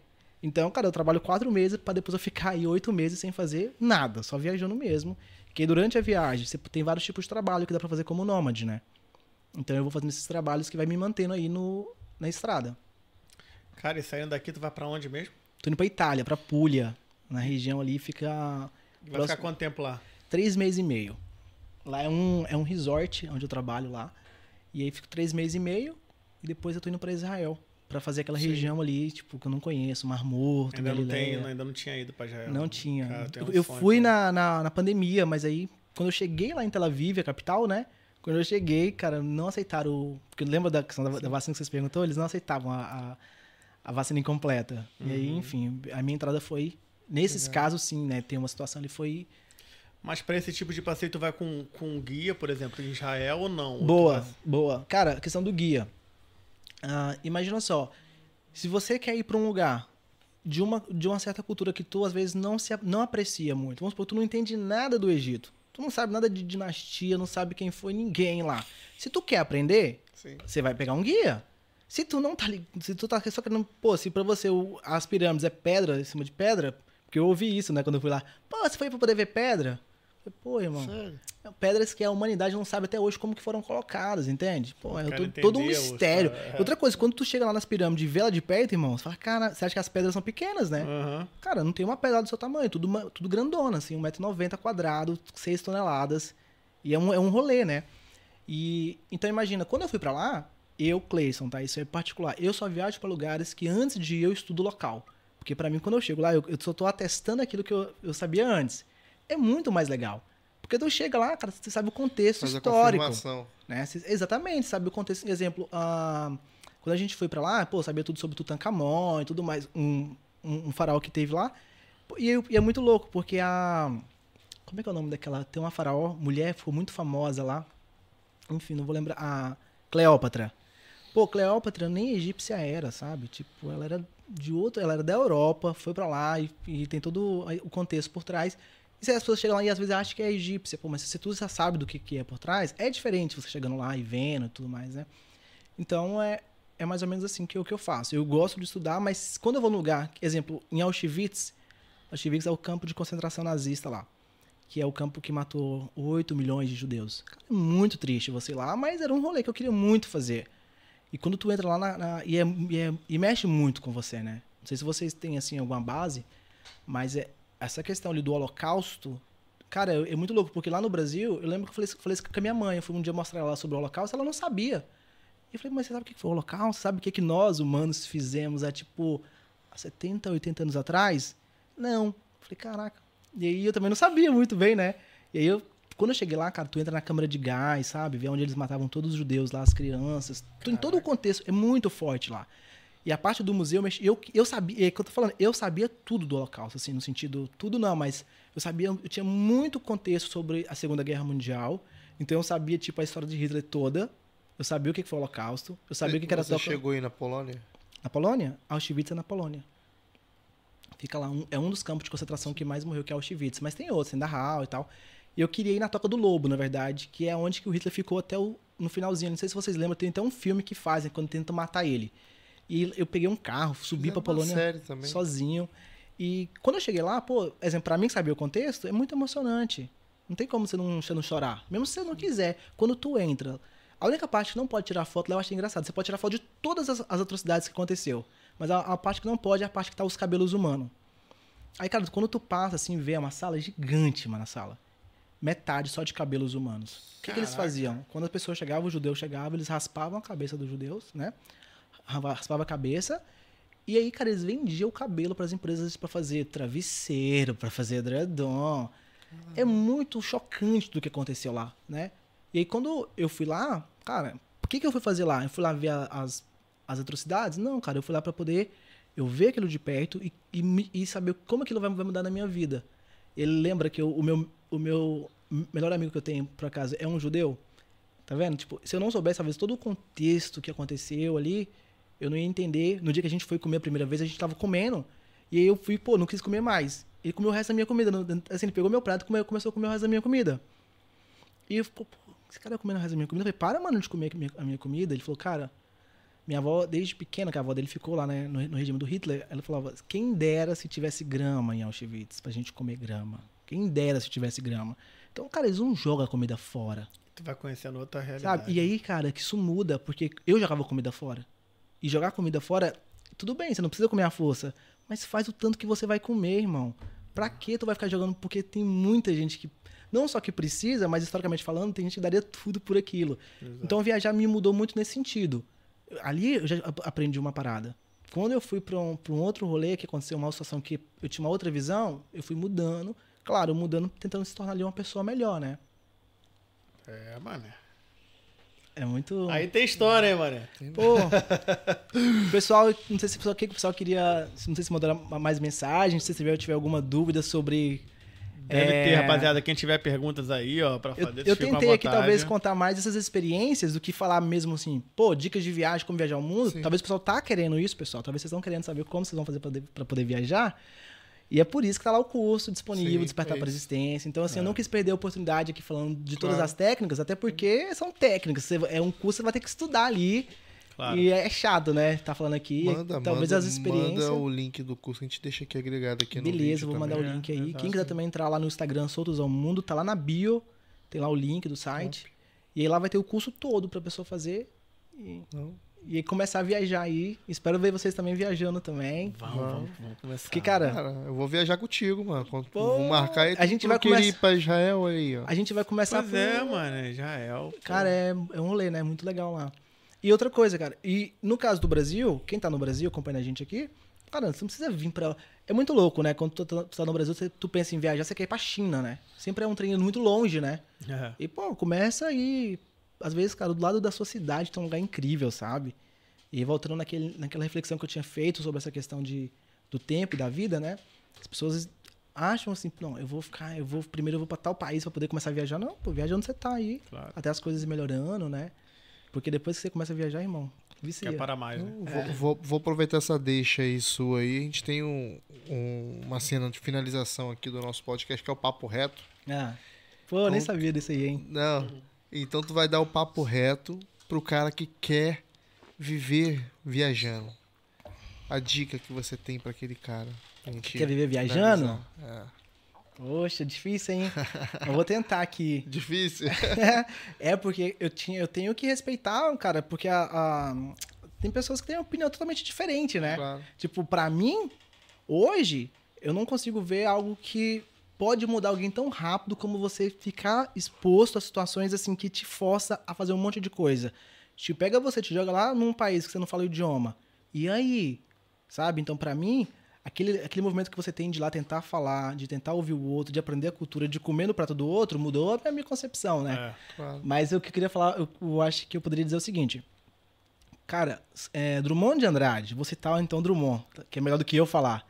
Ele falava que para uma grande aventura, o que precisa é o primeiro passo. É isso, sabe? Começa. Não espera você ter a grana. não- O momento perfeito não existe, velho. Não existe esse momento perfeito. Quando que é esse momento perfeito? Você tem que fazer uma reflexão sobre qual é a sua situação de vida que você tem. Porque às vezes as pessoas esperam, ah não, um dia vai estar melhor, tal. Cara, eu falei aqui da minha amiga, né, que aconteceu com ela e pode acontecer com qualquer um de nós, a qualquer momento, sabe? Então não espera, começa agora, começa a fazer uma viagem na sua região, começa a, a procurar esses, esses tipos de oportunidade de fazer talvez uma trilha, ficar sozinho ali, fazer coisa sozinho, sabe? Viajar com pessoas é muito bom também. Mas estar sozinho, pra mim, foi. Eu não trocaria. Eu não trocaria nunca o rolê que eu fiz pra ter feito com alguém. Porque tá sozinho você não tem opção. Às vezes a gente procura o tempo todo pessoas pra poder ocupar essa solidão. Pô, se você se tornar o seu melhor amigo, afinal de contas, 100% do tempo, meu irmão, você tá com você dentro da sua cabeça. Se você não for o seu melhor amigo, se você não for sua ótima companhia, quem é que vai ser? Né? Então eu acho que é mais ou menos isso aí. Pô, muito bom. Pô, Muito bom mesmo.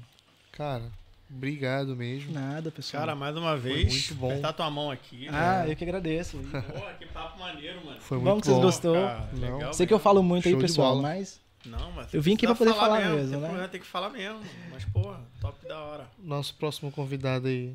joga ele aí pra gente ver. Mandou não? Tá em Acapulco, tá viajando. O Eric tá em Acapulco, esqueceu de mandar Ah, tá no México. Então fica ligado aí que a gente mete aí no stories numa depois. crise. A gente Mas mete no. Pra, pra semana já vai estar aí no link. Sim, a gente mexe, mete no history. Já adicionar isso. o lembrete Então é aí isso, YouTube rapaziada. mesmo. Então é isso, pessoal. Quem Então, galera que aí- ficou até o fim, muito obrigado. Obrigado mesmo. Foi muito, muito bom esse bate-papo aqui. Pô, abriu mais a nossa mente em relação à Espero que tenha. viagem. Não Muito sei se foi, né? Mas- Não, foi muito bom, Foi muito bom, bom. foi bom. Quando. Tem que vir de novo, vai ter que marcar de novo. Pô, isso que eu ia falar. depois, de, depois de você for pra Israel pra gente treinar. Então, eu vou voltar, porque Contar esse ano eu tô indo pra lá, Portugal, defini- eu tô, indo, tô voltando pro Brasil por um ano. Sim, Então eu vou voltar pra cá em outubro. sim. Minha mãe também tá voltando pro Brasil. Então a gente vai ficar lá um ano, provavelmente. Sim. Mas aí antes de vir, se tiver que oportunidade, eu volto aqui pra É contar. nóis. Tá aí, pô. Bota É o papinho de novo. Talvez sobre outros temas também. Sim, claro, sim, claro. sim. A gente aborda Legal, mais legal. temas aí. Não, a gente vê. Se a gente deixar, a gente vai até uma da manhã É, aqui. é. Eu não tenho noção que hora que é, então. Já são 11 já. 11 horas. Agora. Valeu quem Cara. ficou aí na live até agora. Um abraço pra todo É mundo de. Valadares. de todo mundo que tá nos acompanhando aí. Valeu. Então, galera, valeu. Muito obrigado. Partilha esse, esse conteúdo aqui rico aqui pro, pros seus amigos, né? Aquele amigo seu que tem vontade de viajar, conhecer o mundo. Esse podcast foi muito bom. É isso mesmo. E até o próximo vídio, né? Obrigado, galera. Valeu, Até o tchau. próximo vídeo aí. Tamo Obrigadão. junto. Obrigado, pessoal, pelo convite.